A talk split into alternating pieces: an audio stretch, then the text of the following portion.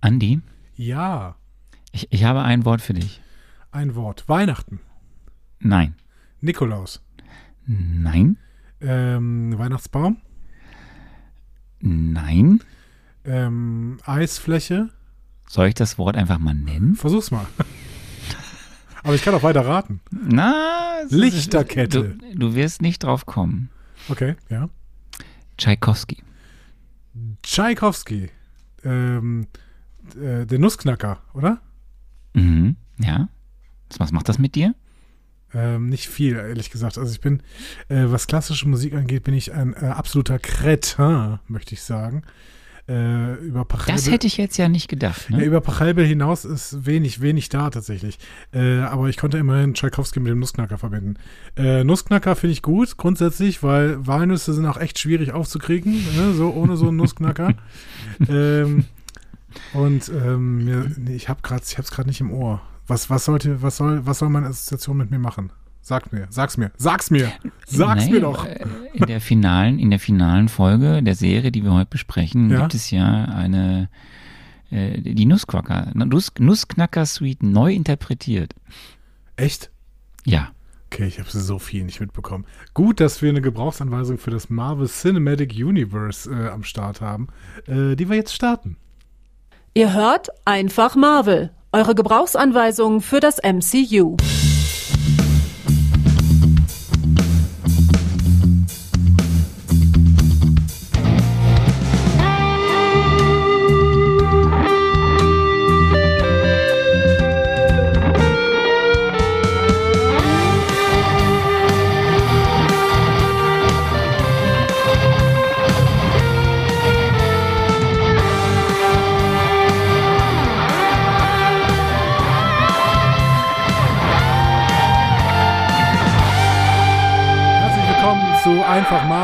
Gebrauchsanweisung für das Marvel Cinematic Universe. An der Gebrauchsanweisung heute.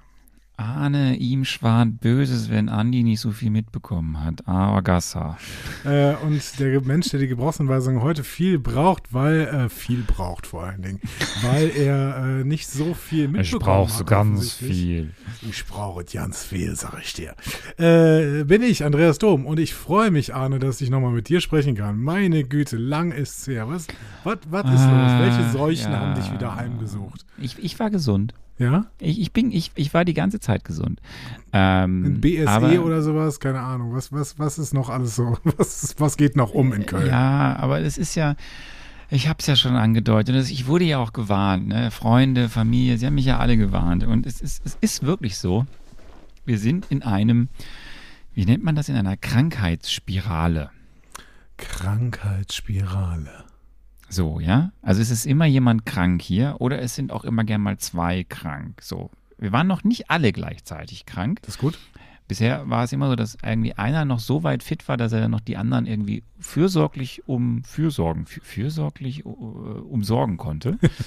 ähm, ja, und wir, die letzten Wochen waren tatsächlich zwei Drittel dieses Haushalts krank und äh, auch böse krank. Ja, also auch, auch so ein bisschen. Aber dem Hund echt- ging's gut. Schön, dass du sofort an den Hund denkst. Das ist sehr nett von dir. Den Hund geht's gut. Äh, ein bisschen gelangweilt, weil äh, Papa war äh, am Rödeln für anderes und andere. Nennst, Und, nennst du ja. dich Papa gegenüber dem Hund? Ja, auch. Okay, cool, ja, ja. Nee, und es ist. Äh, Ich hoffe, dass du biologisch nicht so viel damit zu tun hast. Nee, nee, nee. nee. Aber äh, war, war, also ist anstrengend und ähm, ja, und der Kleine halt bringt das ein andere mit äh, aus der Kita und dann ist er, dann denkt man so, jetzt, oh, jetzt ist, jetzt ist gut und dann ist auch schon wieder was Neues da. Und ähm, dann irgendwie äh, geht's ja auch ab und an auf äh, Elternteile über und es ist dann, dann, manchmal ist richtig doof alles. Und ja, ich bin gespannt. Ich bin gespannt, wie häufig wir leider noch äh, unterbrechen müssen. Ähm, aber es ging nicht. Also ich, weder hatte ich die Kraft, die Zeit, noch äh, die Muße, irgendwie was aufzuzeichnen. Aber du könntest das Kind ja einfach, wenn es aus der Kita kommt, erstmal komplett desinfizieren. Also irgendwie so eine, irgendwie so eine, so eine Dusche, so eine Was bringt mir das denn, wenn es schon in der Kita anfängt, krank zu werden?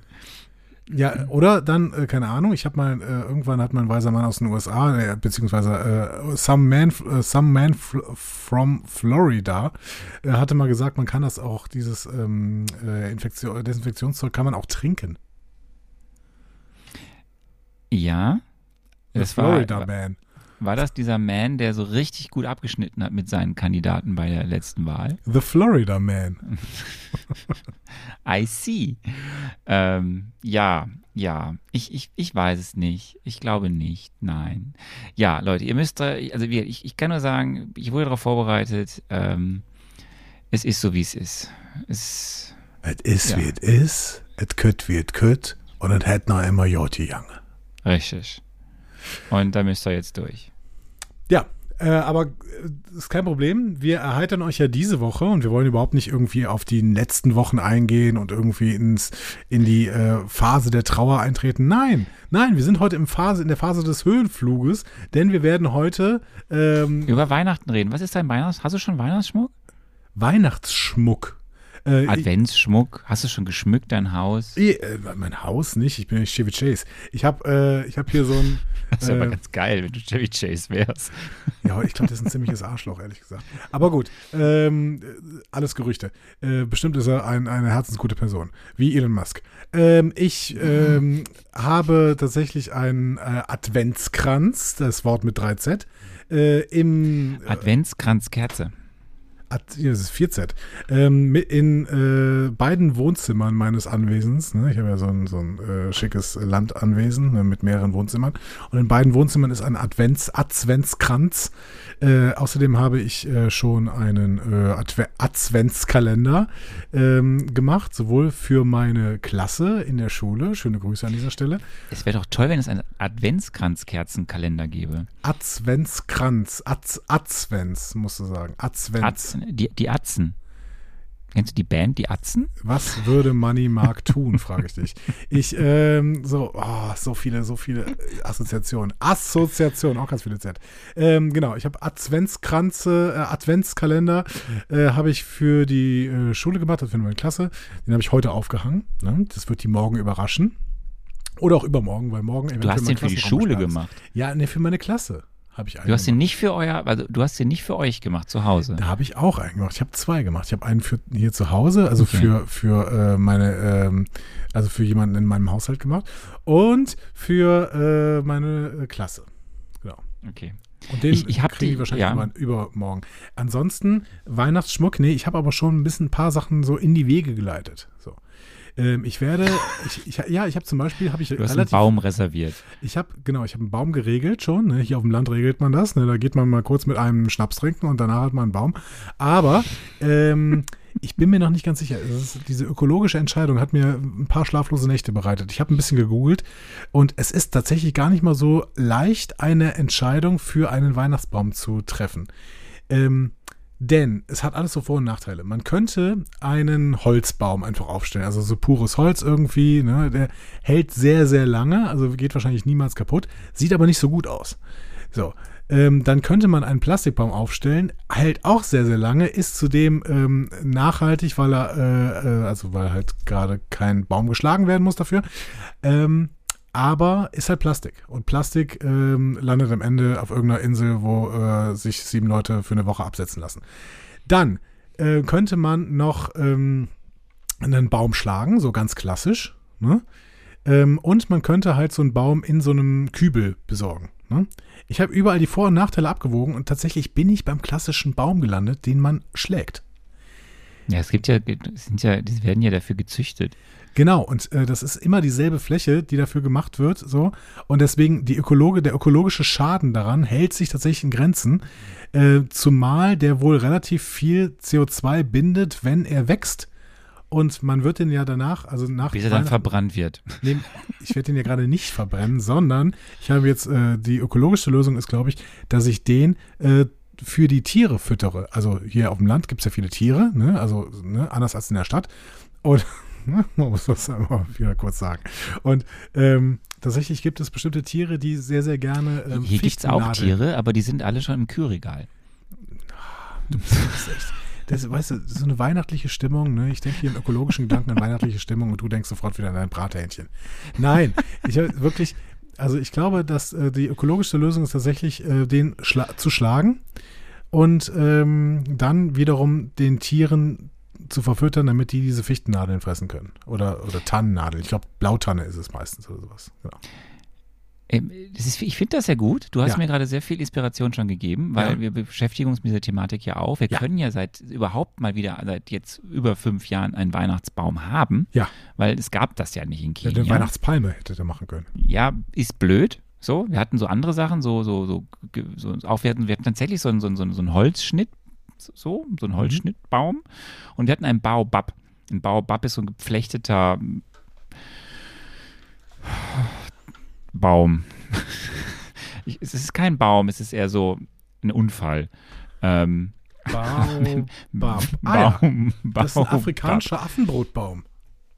Ja, aber es, äh, nein, äh, äh, diese, den Baobab, den, die, die Baobab, die du an der Straße kaufst, sind halt geflochtene Gebilde. Baobab Weihnachtskerze. Wie Baobab, Weihnachtskerze. Ist auch egal. Ich will das ja nur. So, und wir freuen uns jetzt, dass wir endlich ein.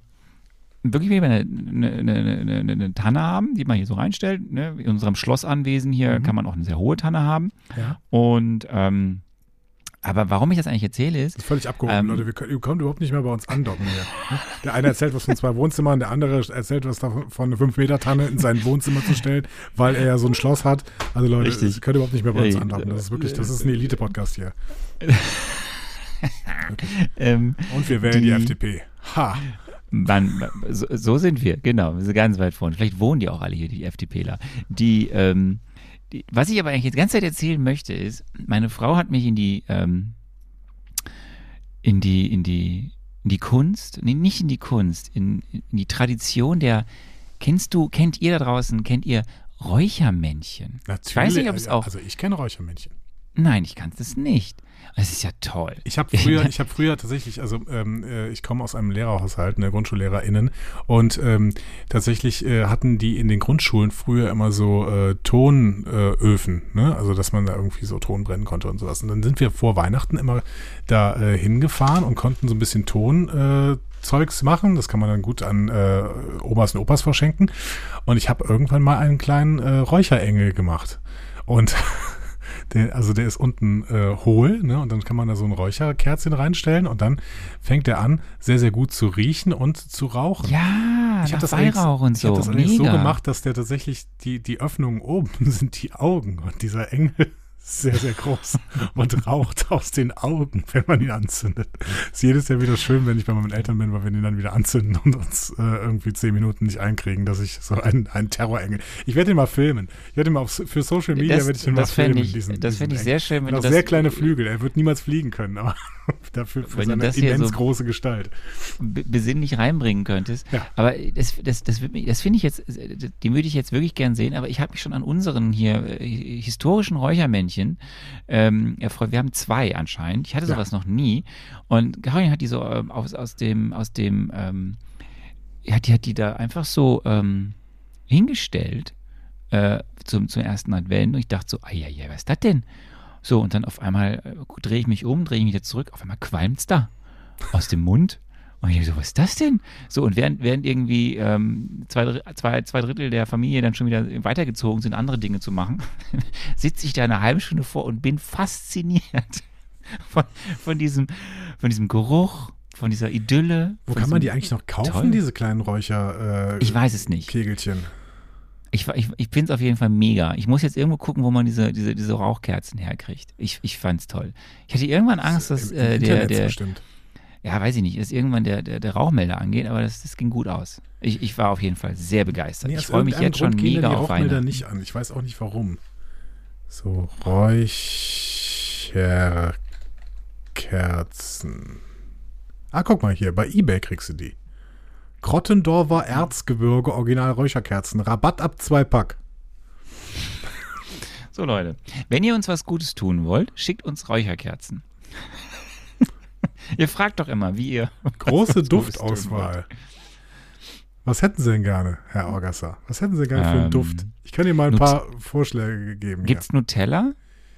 Ähm, also es gibt weihnachtlicher Weihrauch, Ja, ist okay, das ist pa- passend zur Zeit, ja. Tannenduft, Auch schön. Sandelholz, Mhm. Waldhonig, Waldmoos, Hm. Lavendel, Hm. Dreikönigsduft. Was ist das denn?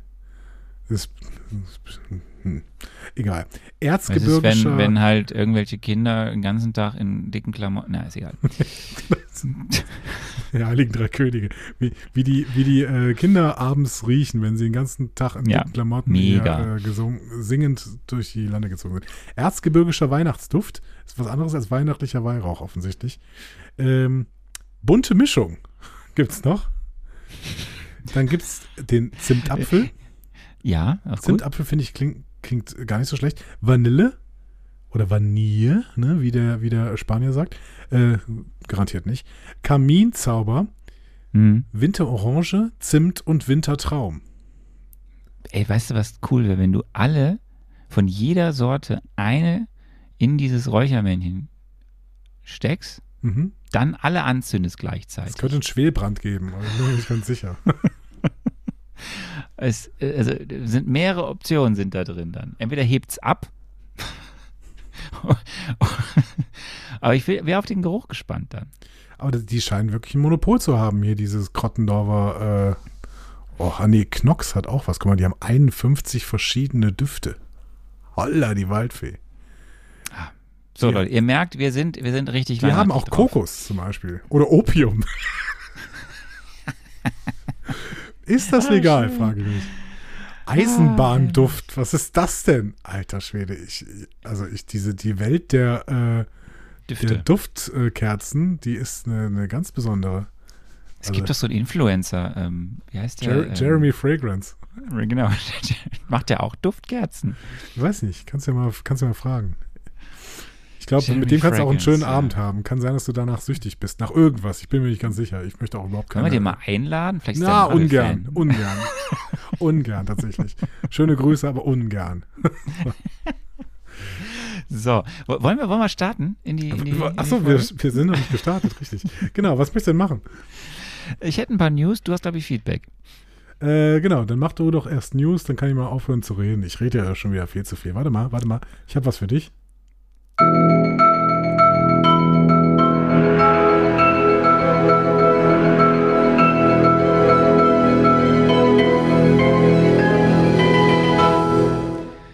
News. Ja, genau, wir haben, wir haben, wir haben News. Es hat sich natürlich einiges äh, angehäuft in den jetzt Natürlich. wieder zwei Wochen, in denen wir nicht gesendet haben quasi. Das ist für die, die uns ja regelmäßig hören und nicht uns nachhören oder mit Verzug. Ähm, ich lasse jetzt mal vieles weg. Ich muss nicht erzählen, dass gewisse Dinge jetzt erfolgreich laufen oder neu gestartet sind. Da kommen wir zu gegebener Zeit zu. Also für alle, die es nicht wissen, es gibt ein Weihnachtsspecial gerade bei Disney Plus. Ne? Guardians of the Galaxy. Galaxy. Guardians of the Gallery. Ja, genau. Guardians of the Gallery. Guardians of the Galaxy. Holiday, Christmas und überhaupt. Die Guardians of the Special. Gallery würden sich einige Galerien in Berlin gerade wünschen, wenn da äh, Menschen versuchen, den, auf den Klimawandel aufmerksam So. zu machen. Ich, ich mache, ich mache, oh ja, auch das ist ein großes Thema in den letzten Wochen. Wir, wir, wir bleiben bei den MCU News, wir bleiben bei Metathemen. Ich habe Meta. diesmal zwei Metathemen. Ähm, eine darfst du gleich anteasen, das ist dann die Hauptnews, weil die hast du mir Soll ja ich, morgens soll ich geschickt. jetzt? Soll ich jetzt? Nee, gleich, gleich. Okay. Du darfst sie gleich machen, weil ich, wir fangen mit einer hinführenden News an. Ähm, es gibt eine neue Studie und die wird dir, sag mal, die wird dir für einen Spruch in die Karten spielen. Ähm, diese Studie ist von äh, der sehr äh, gewichtigen Internetseite fandom.com.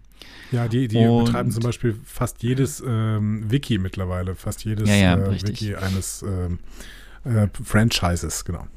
Und ähm, die haben eine Befragung gemacht von 5000 Menschen, die so Unterhaltungs- und Spielefans sind zwischen 13 und 54 Jahren. Das, ich weiß nicht, ob das repräsentativ ist. Mhm. Ich weiß, also ich kenne jetzt nicht die Parameter dieser Studie. Ich weiß nicht, ob es online ist, telefonisch. Das weiß ich alles nicht. Sie selber sagen, sie haben halt prinzipiell Daten erhoben von 5000 verschiedenen Leuten Mhm. äh, im Alter zwischen 13 bis 54 Jahren, die ein gewisses Fable für sowas wie Marvel oder andere Sachen haben, also Unterhaltungs äh, ähm, äh, Zeugs Ja. und äh, ob es jetzt Serien, Filme, Spiele ist, etc. pp. Und die haben das Ganze dann kombiniert mit Sachen, die sie selbst durch ihre Webseiten so sehen. So Mhm. Insights aus ihren Webseiten. So. Und diese Studie ergibt für verschiedene Franchises, aber auch für Marvel, und hier ist jetzt mal meine Headline, Äh, Müdigkeit und Übersättigung bei Marvel-Fans macht sich breit. Ach was. Bevor ich weiter ausführe, was macht das mit dir? Ja, Entschuldigung, aber ich meine, das, das ist auch völlig klar und das hat überhaupt, das hat an dieser Stelle tatsächlich mal nichts mit der Qualität einzelner Marvel-Produkte zu tun. Wenn du den Markt übersättigst, dann ist der irgendwann übersättigt. So. Also, was, was ist die News hier? Ähm, das wird genauso übrigens Star Trek passieren, wenn die nicht sehr, sehr stark aufpassen, was sie da gerade tun. Das wird äh, Star Wars passieren. E ehrlicherweise ist es Star Wars schon passiert. Äh, und sie versuchen sich da gerade irgendwie wieder rauszukramen mit, ähm, glaube ich, qualitativ relativ hochwertigen Serien zwischendurch mal. Ähm, und ja, klar, also ich meine, aber das ist ja, das ist auch doch bei Marvel schon, das liegt doch schon in der Vergangenheit schon wieder, oder? Äh, ähm, nee, eben nicht. Also äh, es ist wohl heraus, also die, die, die, die harten Zahlen sind, ein Drittel der Fans sind von der ständigen Flut überfordert. Ja. Ähm, also erstmal geht es gar nicht um, wie die Qualität ist oder nicht. Es geht erstmal darum, Ja. es ist einfach wohl zu viel. Mhm. Das, also äh, genaue Zahl ist, man sagt irgendwie so aus diesem Panel der Menschen, die sie da befragt haben, 36 Prozent. Die haben auch Daten für DC erhoben, da sind es so ungefähr 20 Prozent, die mit, den, mit mit der Vielzahl überfordert sind. Klar, weniger, weil auch weniger Content den DCEU da rausbringt. Und ähm, in diese Debatte schlägt aber jetzt eh dann die ganze Frage nach der Gesamtqualität ein. Und es gibt klaren Schnitt bis Phase 3 ab Phase 4. Also ne, mit dem Höhepunkt Endgame und was dann danach kam. Und das ist eigentlich jetzt so ein bisschen die Hinleitung zu der Sache. Eine Mini-Sache noch, also es wird jetzt prognostiziert, dass in den nächsten zehn Jahren 40 Kinofilme auf den Markt kommen von Marvel. Die muss Also- irgendwer besprechen und dann kommen noch diese ganzen Serien dazu. Alter, ey. So, aber wir kommen jetzt eigentlich zu der Punkt, die, die eigentlich dazu passt, was jetzt die, das andere Metathema ist. Und du darfst es anteasen. Du hast mir ähm, letzte Woche äh, morgens, da war ich noch äh, weißt du, mit anderen Dingen beschäftigt, hast du mir eine Nachricht geschickt. Ähm, ja, also du hast mir ja immer mal wieder so ein bisschen erzählt, was gerade so bei Marvel, was bei Disney und was auch, äh, so keine Ahnung, in den Chefetagen dieser äh, Konzerne quasi ähm, abgeht. Ähm, und du hast mir erzählt, dass irgendwann 2020, glaube ich, war es, ähm, ne, oder, oder was, 2020? Egal, auf jeden Fall äh, hat Bob Iger äh, relativ lange Disney geführt. Ne? So. 15 Jahre. 15 Jahre lang, so, äh, ich glaube bis 2020 oder bis kurz vor der Pandemie oder irgendwie so. Ne? Bis, bis, bis, bis Anfang 2020 hat Bob Iger äh, Disney geführt. Ach, Eiger heißt er, okay. Ich hätte jetzt Iger gesagt, gut. Äh, whatever. Äh, auf jeden Fall äh, hat dann äh, jemand übernommen, der irgendwie so ein bisschen klingt wie der Gehilfe von Kommissar Hunter bei in lustigen Taschenbüchern, nämlich Bob Chapek. So. Und dieser Bob Chapek geht jetzt, weil er ähm, tatsächlich, warum auch immer, also es gibt, du wirst es vielleicht gleich sagen, auf jeden Fall gibt es einen Nachfolger für Bob Chapek. Und das ist Bob Iger. Oder Iger. Iger. Also ich habe jetzt nochmal mehrmals geguckt. Äh, Iger. Okay, ja. Ähm, das ist äh, interessant. Also es ist so, ähm, ich weiß nicht, ob so, so ähm, ein Comeback, also in einer, in einer Beziehung oder sowas, ist das meistens nicht von Erfolg gekrönt. Aber ich weiß, keine Ahnung, es ist ja keine Genau, Beziehung. also mehr, ne? wir, wir dröseln das Ganze mal auf. Ähm, es ist ein Paukenschlag, der da letzte Woche bei Disney stattgefunden hat. Äh, äh, einer, der da ganz viel zu publiziert, den hatten wir auch schon ein paar Mal hier im Podcast, ist Matt Belloni. Wir hatten ähm, Matt Belloni im Podcast. Nee, aber wir haben da über ihn schon häufig Ach so, gesprochen okay. mit seinen Insights und News, die er da in seinen Newslettern raushaut. Ähm, ist ja ein ehemaliger Hollywood-Reporter, äh, Kolumnist, war aber auch in der Kreativbranche tätig. Ähm, hat er dann so mit anderen Leuten einen eigenen Newsletterdienst rausgebracht, macht auch noch einen eigenen Newsletter unter Matt Belloni. Aber äh, wenn ihr da mal eingibt, äh, Paukenschlag bei Disney oder Bob Chapek tritt zurück oder etc. pp, ihr werdet zuge müllt mit Informationen im Internet. Es war, weil, weil, weil einfach es so plötzlich kam und eine Riesennachricht ist. Nicht so plötzlich waren aber die Probleme, die Disney eben schon hatte unter Bob Chapek. Und es gab im September eine große Geschichte im Spiegel hier in Deutschland, eben genau über die Probleme bei Disney. Und ich hatte damals schon überlegt, ob ich das reinbringe ähm, hier in den Podcast.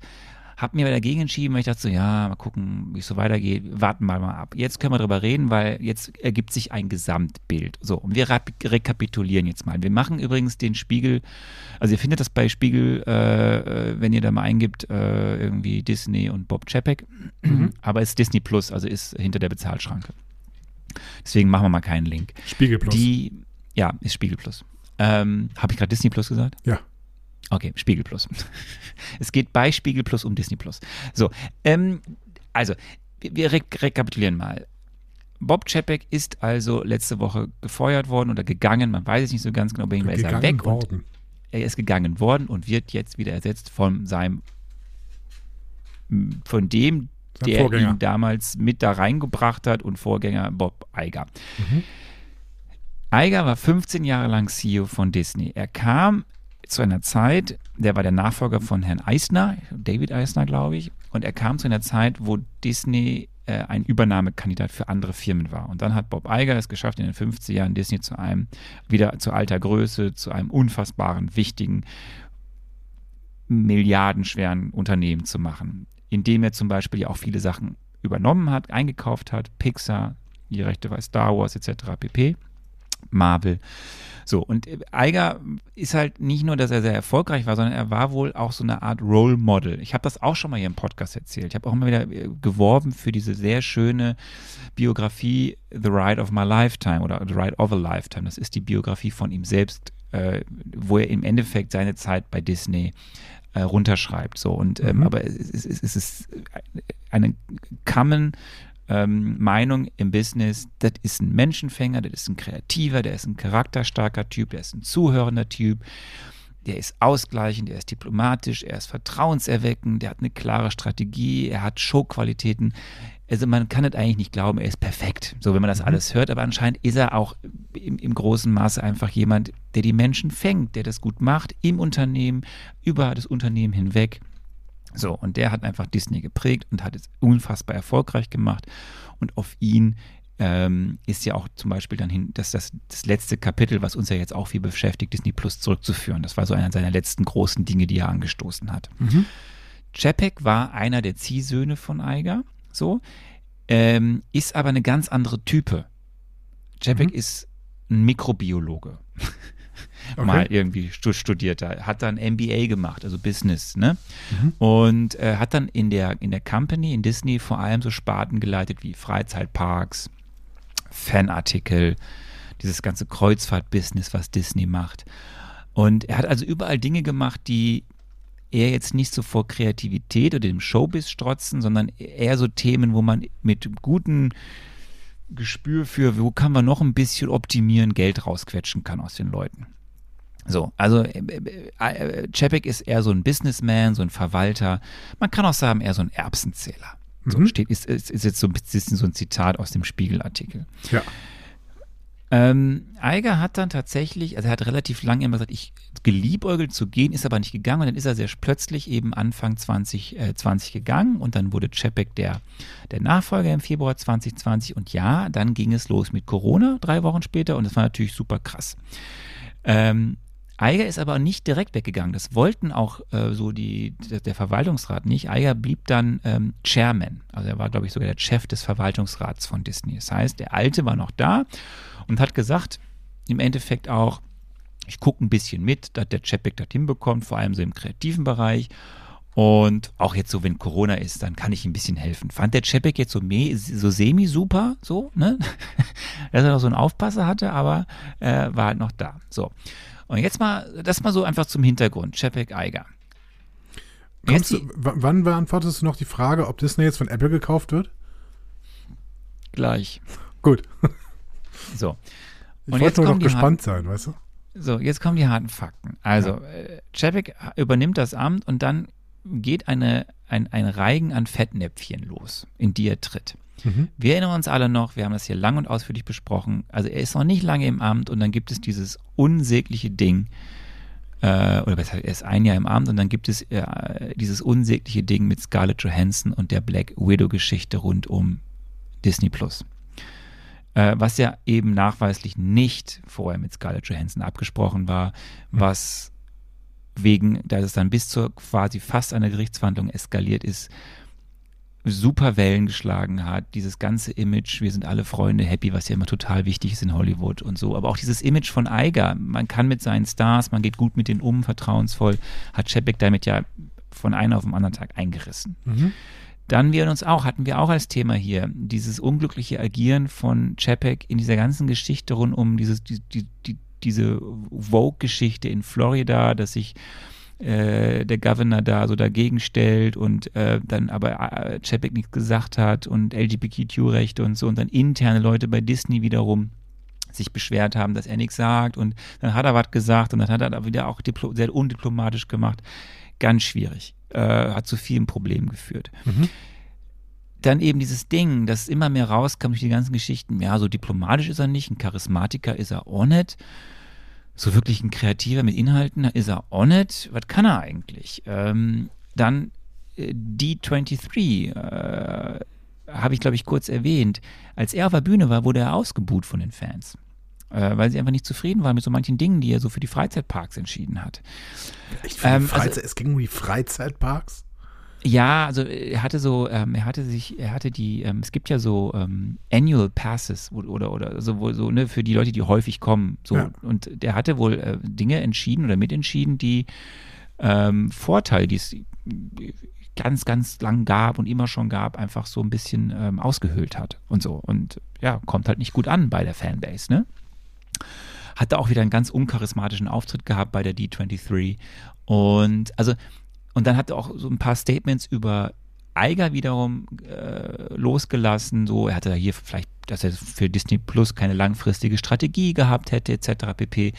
Was auch am Ende auf ihn zurückbefallen ist, weil er halt, man macht doch nicht den, der Disney groß gemacht hat, den stellt man nicht ins schlechte Licht. Also, so, so egal was er gemacht hat, äh, war schwierig. Mhm, offensichtlich, ja.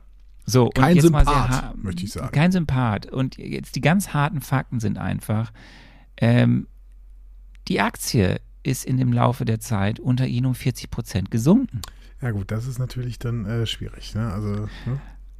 Ähm, so, also der, er hatte eine Strategie vorgegeben, dass man jetzt ganz viel in Inhalte investieren muss, äh, vor allem für das hungrige Biest, wie er es nannte, oder glaube ich, wie es Analysten nennen, Disney Plus, aber auch fürs klassische Kino. Also bei mhm. ihm war, und jetzt kommt wieder ein Punkt, wo wir rück, uns über, auch auf die Analyse von gerade hören können. Also er hat sehr stark dieses, dieses Ding gemacht, Quantität. Wir müssen immer mehr, immer mehr, immer mehr machen, um immer mehr Geld zu generieren, weil wir was Output haben, aber auch immer mehr Abos zu machen. Das Problem ist, Immer mehr heißt ja nicht immer, dass es auch immer bessere Qualität ist. Und über Qualität werden wir hier und da nochmal reden. So, und das Ding ist ja eben auch, nur weil ich sehr viel mache und eine extreme Schlagzahl habe, egal ob im Kino oder bei Disney Plus und jetzt beim, beim MCU, heißt es ja noch lange nicht, dass, dass die Fans immer gutieren. Und wir werden es sehen, wenn wir nächstes Jahr, ist jetzt keine inhaltliche Sache, was wir werden auf jeden Fall sehen, äh, Filme wie Thor, Love and Thunder oder mhm. auch Doctor Strange in the Multiverse of Madness haben ganz klar die, Milliard, äh, die, die, die Milliarde gerissen. Also die sind nicht drüber gekommen. Aber so, was bei Disney oder bei Marvel ja vor allem bei diesen großen Filmen, die da sehr häufig darüber kommen mit den Einnahmen. Und Spider-Man hat es ja auch gezeigt. Wir werden das nächste Projekt ist ja Spider-Man und da ist ja die, der ist ja, wir sind ja in Höhen gegangen, die waren ja fast schon Infinity War. Ähm, mit dem Erfolg. Und da haben mich schon einige gefragt, woran liegt denn das jetzt? Ist es wirklich zu viel oder ist auch die, stimmt die Qualität halt nicht? So, und das kommt halt alles zusammen. Und man hat halt kein Vertrauen mehr gehabt jetzt in äh, Chapek. Und äh, obwohl er im Sommer noch eine Vertragsverlängerung bekommen hat, äh, hat man jetzt die Reißleine gezogen und hat gesagt, Eiger, kommt zurück. Der war im Endeffekt auch nur elf Monate Abstinenz, weil er ist von seinem ähm, Chairman-Posten erst Anfang dieses Jahres weggegangen. Mhm. Und jetzt ist er wieder da und soll dieses äh, Ruder wieder umreißen und an alte Erfolge anknüpfen und die richtigen strategischen Entscheidungen treffen. So, und jetzt kommt deine Frage von gerade. Erstens, und das ist ja ganz aktuell, es gibt wieder mal. Bob Alger ist übrigens häufig 71, schon, wollte ich an dieser Stelle mal sagen. Ja, kurz. richtig, 71. Ähm, aber es gibt jetzt gerade wieder diese Gerüchte, kauft Apple Disney. Mhm. So, wäre wär im Endeffekt äh, äh, so ein bisschen so, ne, wieder zu, eigentlich so fast ja wieder zurückkaufen, weil damals hat ja quasi Disney Pixar gekauft und Pixar gehörte ja damals äh, Steve Jobs. Ähm, Ja, es, wär, Ah. es sind auf jeden Fall relativ nah zusammen irgendwie. Ne? Ja. Ja, aber ähm, die, die, also das wurde auch schon wieder dementiert, dass das nicht stimmt. Ich kann es mir auch ehrlicherweise nicht vorstellen, ähm, dass das passiert. Au- Auf, auf kurze Sicht, auf lange Sicht vielleicht schon, aber jetzt nicht in den nächsten Jahren, würde ich mich jetzt festlegen. Und äh, Eiger hat daneben ähm, erste Details veröffentlicht, oder sehr, sehr rudimentär, aber er hat ganz klar gesagt jetzt in einem Interview, ähm, also wir werden jetzt nicht Abo-Wachstum hinterherrennen, wir stoppen diese Quantität, Mhm. wir gehen wieder mehr auf Qualität. Okay. So. Und jetzt bin ich mal auch sehr gespannt, was das heißt. Und ich bin auch sehr gespannt, und jetzt ist immer, immer der Rückschluss eben auf diese ganze Geschichte mit einer Übersättigung, ob das auf lange Sicht oder auf kurze Sicht sogar nochmal Auswirkungen hat auf die Timeline, die wir bekommen haben. Äh, bisher, was das MCU macht. Also ist es ein selbst gestecktes Ziel gewesen ähm, von Marvel als ein eigener Bereich in Disney, dass man so viel Content raushaut, also vier Filme in oder vier oder fünf Filme pro Jahr plus auch nochmal die gleiche Menge an Serien. Machen wir es weniger? Klar, jetzt in 2021, es war einfach viel in der Pipeline gesteckt, was nicht veröffentlicht werden konnte oder produziert werden konnte wegen, wegen äh, äh, Corona, aber die halten ja die, das, das Pacing. Also es ist ja auch in 2022 unfassbar viel veröffentlicht worden. Nicht so viel wie in 2021, aber trotzdem ja sehr viel. Und wir haben ja die Timeline gesehen für die nächsten Jahre. Da kommt ja auch viel. Und das würde mich jetzt mal interessieren. Gehen wir zurück eher in eine, in eine etwas niedrigere Dosierung? Du wirst immer mehr haben als zu den Zeiten der ersten drei Phasen, schlichtweg, weil wir Disney Plus haben, damit ja eben auch Serien neben den Kinofilmen oder bleibt diese hohe Schlagzahl? Ja, äh, ach, das ist eine gute Frage. Irgendwie, ich habe das Gefühl, ähm, es wäre tatsächlich, um die eigenen Marken auch kostbar zu halten, denn darum geht es ja. Ne? Also Disney hält ein paar Marken, Disney hält sehr, sehr viele Marken und diese Marken sollten natürlich nicht irgendwo verwässert werden. Verwässerung äh, passiert dadurch, dass man sie quasi ohne Ende auf den Markt schmeißt und irgendwann äh, man selbst als, äh, also ich glaube, wenn man die Komplettisten verliert, hat man ein Problem. So. Ne, diese Komplettisten, die denken, ja, ich, egal was drauf, egal was kommt, ich gucke das alles. So, ne? Das sehe ich ja an mir selbst bei Star Trek. In dem Moment, wo ich plötzlich sagen würde, ja gut, das ist jetzt eine neue Star Trek-Serie, aber ich glaube, ich gucke die trotzdem nicht, weil es ist echt jetzt alles ein bisschen viel. So. Das ist der Anfang vom Ende. Ich glaube, das ist nicht gut. Und ähm, uns hören ja einige von diesen KomplettistInnen, äh, hören uns ja zu. Und ich bin gespannt, ob ihr, ob jemand von euch, die ihr äh, euch als KomplettistInnen äh, begreift, schon mal gedacht hat, hm, ja, vielleicht setze ich auch mal irgendwie eine Serie aus oder so. Weil in dem Moment ist eigentlich schon der Anfang vom Ende da. Und das, wer schlau ist äh, und tatsächlich ein Geschäftsmann ist, aber auch so ein bisschen Ahnung vom Showgeschäft hat, der weiß das ja. Und da gibt es ja sicherlich auch irgendwie, keine Ahnung, Marktforschung oder sowas, aber im Prinzip braucht man da keine, keine Marktforschung, sondern weiß, wenn ich den Markt übersättige, dann äh, verlieren die Menschen irgendwie die Lust. Und ähm, deswegen kann ich mir schon vorstellen, dass jemand, der so ein bisschen langfristiger denkt, der so ein bisschen, obwohl der ist 71, ne? Aber wenn die Leute so ein bisschen langfristiger denken, dann werden sie halt irgendwann auf die Idee kommen, ja, vielleicht nicht so gut. Vielleicht sollten Ja, aber es ist, er, er hat es ja quasi so ein bisschen angedeutet. Wir werden nicht weiter einfach nur dem Abo-Wachstum hinterherrennen und einfach auf Quantität setzen und äh, einfach durch ganz viel Masse viele Leute zu uns bringen, sondern wir machen mehr Qualität wieder. Also ich gehe davon aus, dass es in die Richtung gehen wird. Und was äh, bedeutet das für dich? Was macht das mit dir als MCU-Fan? Ja, ich komme ja auch nicht hinterher. Also ich, ich wir werden ja, ich, ich habe es immer schon angeteased, wir werden jetzt dann ja bald über das Jahr 2021 reden. Wir werden dann bald zu dem Punkt kommen, wo ich so Sachen, die ich ja immer so, so ein bisschen so waber, ne, dass wir mal allgemein schon mal so ein Zwischenfazit zu Phase 4 ziehen oder so überlegen, wissen wir eigentlich, worum es da überall geht. Ähm, so, das, kommt ja und ähm, du hörst ja eigentlich so ein bisschen auch schon raus. Also mich lässt ja auch manches vielleicht nicht glücklich zurück. Äh, ja, gut. Dann warten wir mal ab, was noch so passiert. Jetzt auch in diesem Podcast hier. Ich bin äh, gespannt, ehrlicherweise. So, ich bin durch. Du bist durch. Okay. Ich bin durch. Äh, dann, äh, Moment, dann nehme ich hier mal den Feedback-Jingle. Ach ja, wir haben ja gar keinen Feedback-Jingle. Leute, Leute, Leute, was ist da los? Er hat jetzt zwei Wochen Zeit und immer noch habe ich keinen Feedback-Jingle. Also, Feedback, Feedback, Feedback, Feedback. So, ähm, genau. Also da schauen wir jetzt mal kurz rein. Es gibt so ein paar Sachen, die ihr schon zu der ersten. Da, ich, muss, ich muss dir eine Frage stellen. Ich habe was bei Instagram gelesen. Ja. Habe ich das letzte Mal irgendwas vergessen oder irgendwas nicht mitbekommen? Wolltest du mir irgendwas zu Cats, zu deiner persönlichen Erfahrung mit dem Musical Cats erzählen? Nein, ich habe so ein, nein, ich habe ein paar Mal erzählt, dass ich am Broadway war, war und auf der Bühne bei Cats gesessen habe und ich habe das glaube ich siebenmal erwähnt, bis du irgendwann mal darauf angesprungen bist. Das wollte der, äh, glaube ich, sagen. Aber ist ja kein Problem. Ich bleibe ja hartnäckig. Wenn ich eine Geschichte erzählen will, dann lasse ich mir das auch nicht nehmen. So, ähm, Feedback. Denile äh, schrieb zum Schluss natürlich noch Kritik. Also er schreibt ein bisschen mehr, deswegen oder sie schreibt, ne, ah, ich habe wieder vergessen. Nein, Marco, Marco. Äh, Denile schreibt zum Schluss natürlich noch Kritik. Mir rollen sich jedes Mal sämtliche Zehennägel hoch, wenn ihr Haley Steinfelds Namen erwähnt. Ihr Nachname wird eigentlich wie im Deutschen ausgesprochen, bis auf die ersten zwei Buchstaben. Hier ein Interviewvideo, in dem sie sich die ersten zwei Sekunden namentlich vorstellt und sie wird ja wissen, wie man ihren Namen richtig ausspricht. Und ich habe es mir angeguckt, Haley Steinfeld. Und dieses Stein ist natürlich ein bisschen anders als im Deutschen, wo man Stein sagen würde. Aber Steinfeld, Steinfeld, Steinfeld, Haley Steinfeld. So. Also Stonefield. Ist egal. Strawberry Fields, nothing is real. ähm, und ähm, eine kurze Bemerkung vom Denele an dich. Als Haley-Fanboy sollte man das eigentlich wissen, Arne. Ja, das ist ja richtig. Aber ihr wisst ja, ihr kennt mich doch jetzt alle schon gut genug, oder? Namen sind Schall und Rauch. Namen und englische Aussprachen sind Schall und Rauch. So, Jörn schrieb. Wobei, weiter. das passiert mir tatsächlich auch nur hier immer abends in diesem Podcast. Wenn ich sonst Englisch spreche, perfekt. Ja, yeah. ja. Immer dann, wenn keiner zuhört, kann ich perfekt Englisch. So, Jörn schrieb weiter. Erst wollte ich nicht dazu sagen, aber da Arne nur erwähnte, dass es die erste Rolle von Allequa Cox ist, Sie wurde aufgrund eines Casting-Aufrufs von Marvel gefunden. Marvel hat da eine gehörlose Native American gesucht und eine Freundin von ihr oder sonst jemand hat ihr Bescheid gesagt oder sie sogar gemeldet.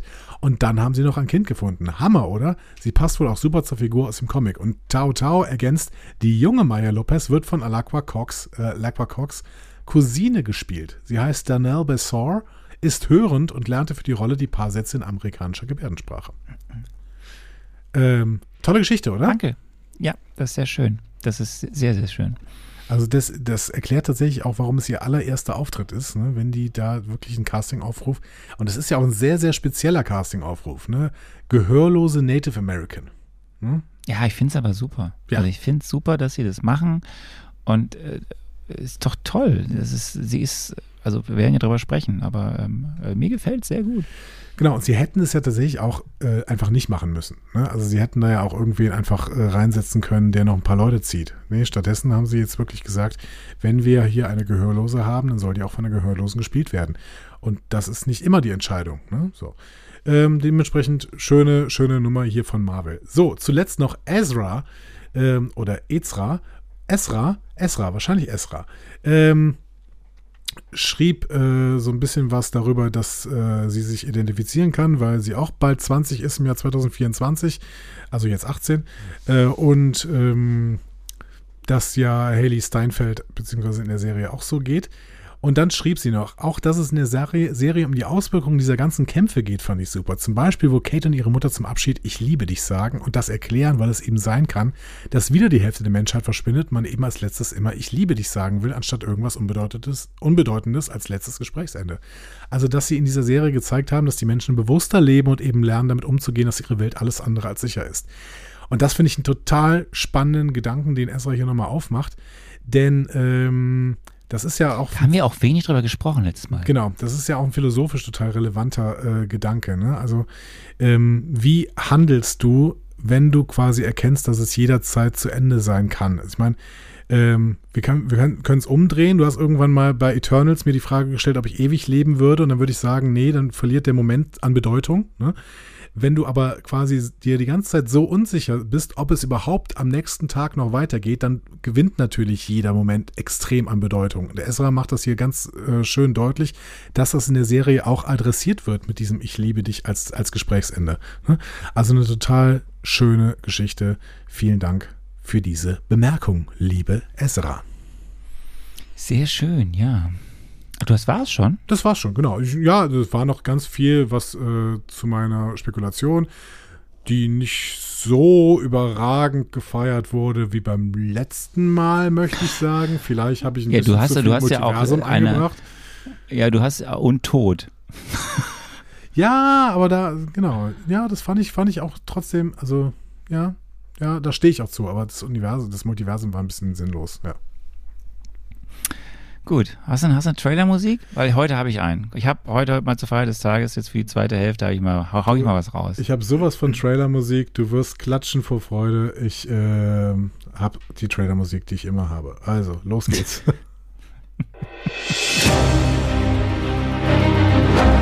Wir starten die zweite Hälfte des fünften Serienprojekts des MCU.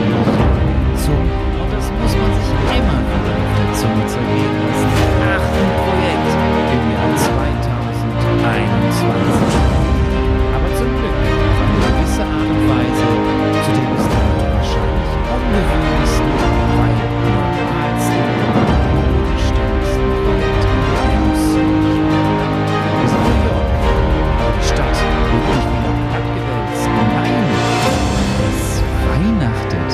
Es glitzert, raucht und klatscht. Mittendrin sympathische Figuren mit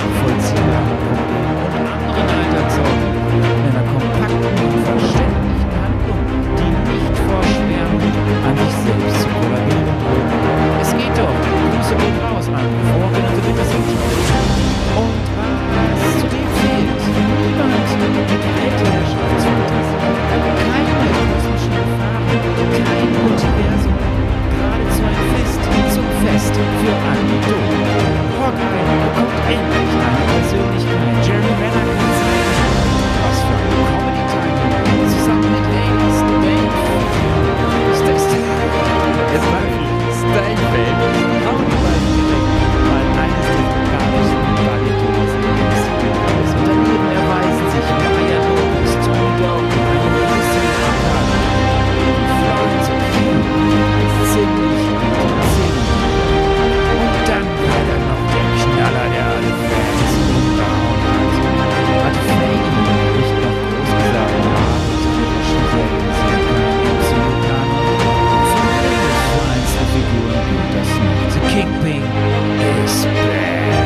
auch der diabolisch spielfreudige Vincent D'Onofrio. Macht die Kerzen an, packt den Baumkuchen aus, nehmt euch eine Tasse Glühwein. Wir sprechen jetzt finally letzten. Als hätten wir es geprobt, ne? Oh, ich bin wirklich ein bisschen beeindruckt von deinem Timing. Ich weiß, ich, es ist absoluter Zufall, aber ich bin trotzdem ein bisschen beeindruckt. Ja, ist gut. Freut mich. Wir besprechen jetzt also Hawkeye Folge 4 bis Folge 6 und äh, eine Sache, die ich niemals vergessen würde, ist, dass ich an dieser Stelle sage, Spoiler Alert. Wir werden alles, was in Folge 4 bis 6 vorkommt, Jedes einzelne. jedes Detail. einzelne Detail, jedes einzelne Wort quasi werden wir thematisieren. Und äh, nicht, dass ihr nicht gewarnt worden wärt. Also, Arne, geht es los. Geht los mit Folge 4. Anni, wie heißt sie? Ähm, Partner, am I right? Wir sind Partner, oder? Auf Deutsch. Ähm, äh, wie, wie, wie ihr wisst, die Fakten zur Folge. Wir hatten es letztes Mal, wir haben zwei verschiedene äh, Regie, äh, ja, ein Duo und einen Regisseur gehabt. Die Diesmal das unfassbar sympathischen Bert und Bertie. Bird and Birdie, genau. Und das Buch haben hier geschrieben Aaron Concino und Heather Quinn. Ähm, nicht Haley Quinn, nicht verwechseln mit Haley Quinn, das ist DC. Also Aaron Concino und Heather Quinn. Okay. Äh, Auch nicht verwechseln mit Freddie Quinn, das ist äh, ein deutscher äh, Chansonnier, möchte ich sagen. Ähm, Concino seit 2010 im Business, war bisher aber eher so Produktionsmitarbeiter, Assistenz bei Serien wie Scandal oder Grey's Anatomy. Hier zum ersten Mal ein Drehbuch-Credit. Crin ist neu im Business. Wir werden sie aber nicht zum letzten Mal gehört haben, weil sie war zum Beispiel auch bei der beim Special, Special. Wer, wer, beim Special Werewolf by Night äh, beteiligt. Aber dazu Sprechen- dann zu gegebener Zeit. Genau, mehr. das besprechen wir an Halloween äh, 2023. Das denkst du. Ähm, Hoffentlich. so, Oder also ein Karneval. hatten, Karneval 2023. ähm, ja, mit dabei natürlich, das hatten wir jetzt mal alles schon. Jeremy Renner, Haley Steinfeld, Steinfeld. ja, It's, it's Vera. Farmiga, it's that easy. Vera Farmiga, äh, Tony Dalton, Linda Cardinelli, Fra Cardellini? Free, stimmt, Cardellini. Cardinelli, warum habe ich den? Okay. Ist, Leute, ihr kennt es doch, ihr wisst es doch. Fra Free, Lacra Cox und jetzt hier in dieser äh, Folge dann zum ersten Mal auch dabei Florence Pugh. Ja. Ähm, ja, kennen wir, ne? Englische Schauspielerin aus Oxford. Ähm, Warst du schon mal in Oxford eigentlich? Nein. Ich kann es wirklich, Oxford ist sehr, sehr schön. Ich kann es wirklich sehr empfehlen. Das ist ein, ein ganz, ganz tolles kleines Städtchen. Ähm, Ja. Bin ich sehr, sehr gerne. Welchen, welchen Film wollen wir nochmal erwähnen? Little Woman, Midsommar? Äh, ach so, wegen, wegen Florence Pugh. Ja. Ja. keine Ahnung. Fighting with My Family, Midsummer und Little Woman. Hast du aufgeschrieben hier. Ja, du kennst keinen von denen, ne? Nee. Nee. Ja. Aber Leute, ich würde es mir, euch, also äh, Midsommar wollte ich auch mal, mal gucken. Äh, Little äh, Women hat mich nicht so richtig interessiert, ehrlich gesagt. Ich weiß gar nicht warum. Es glaube ich geht, geht um die, diese NASA-Programmiererin, ne? Ähm, ja, weiß ich, hat mich irgendwie nicht so interessiert. Das wirkte für mich nee, so. es geht nicht, so es geht nicht um die NASA-Programmiererin. Also nicht, dass ich, hä? Es geht doch nicht um die NASA-Programmiererin. Ist es ein anderer Film? Little Women. From Greta Gerwig. Coming of Age Geschichte, okay, nee. Ja, genau. Welchen Also denk, an welchen Film denke ich denn gerade?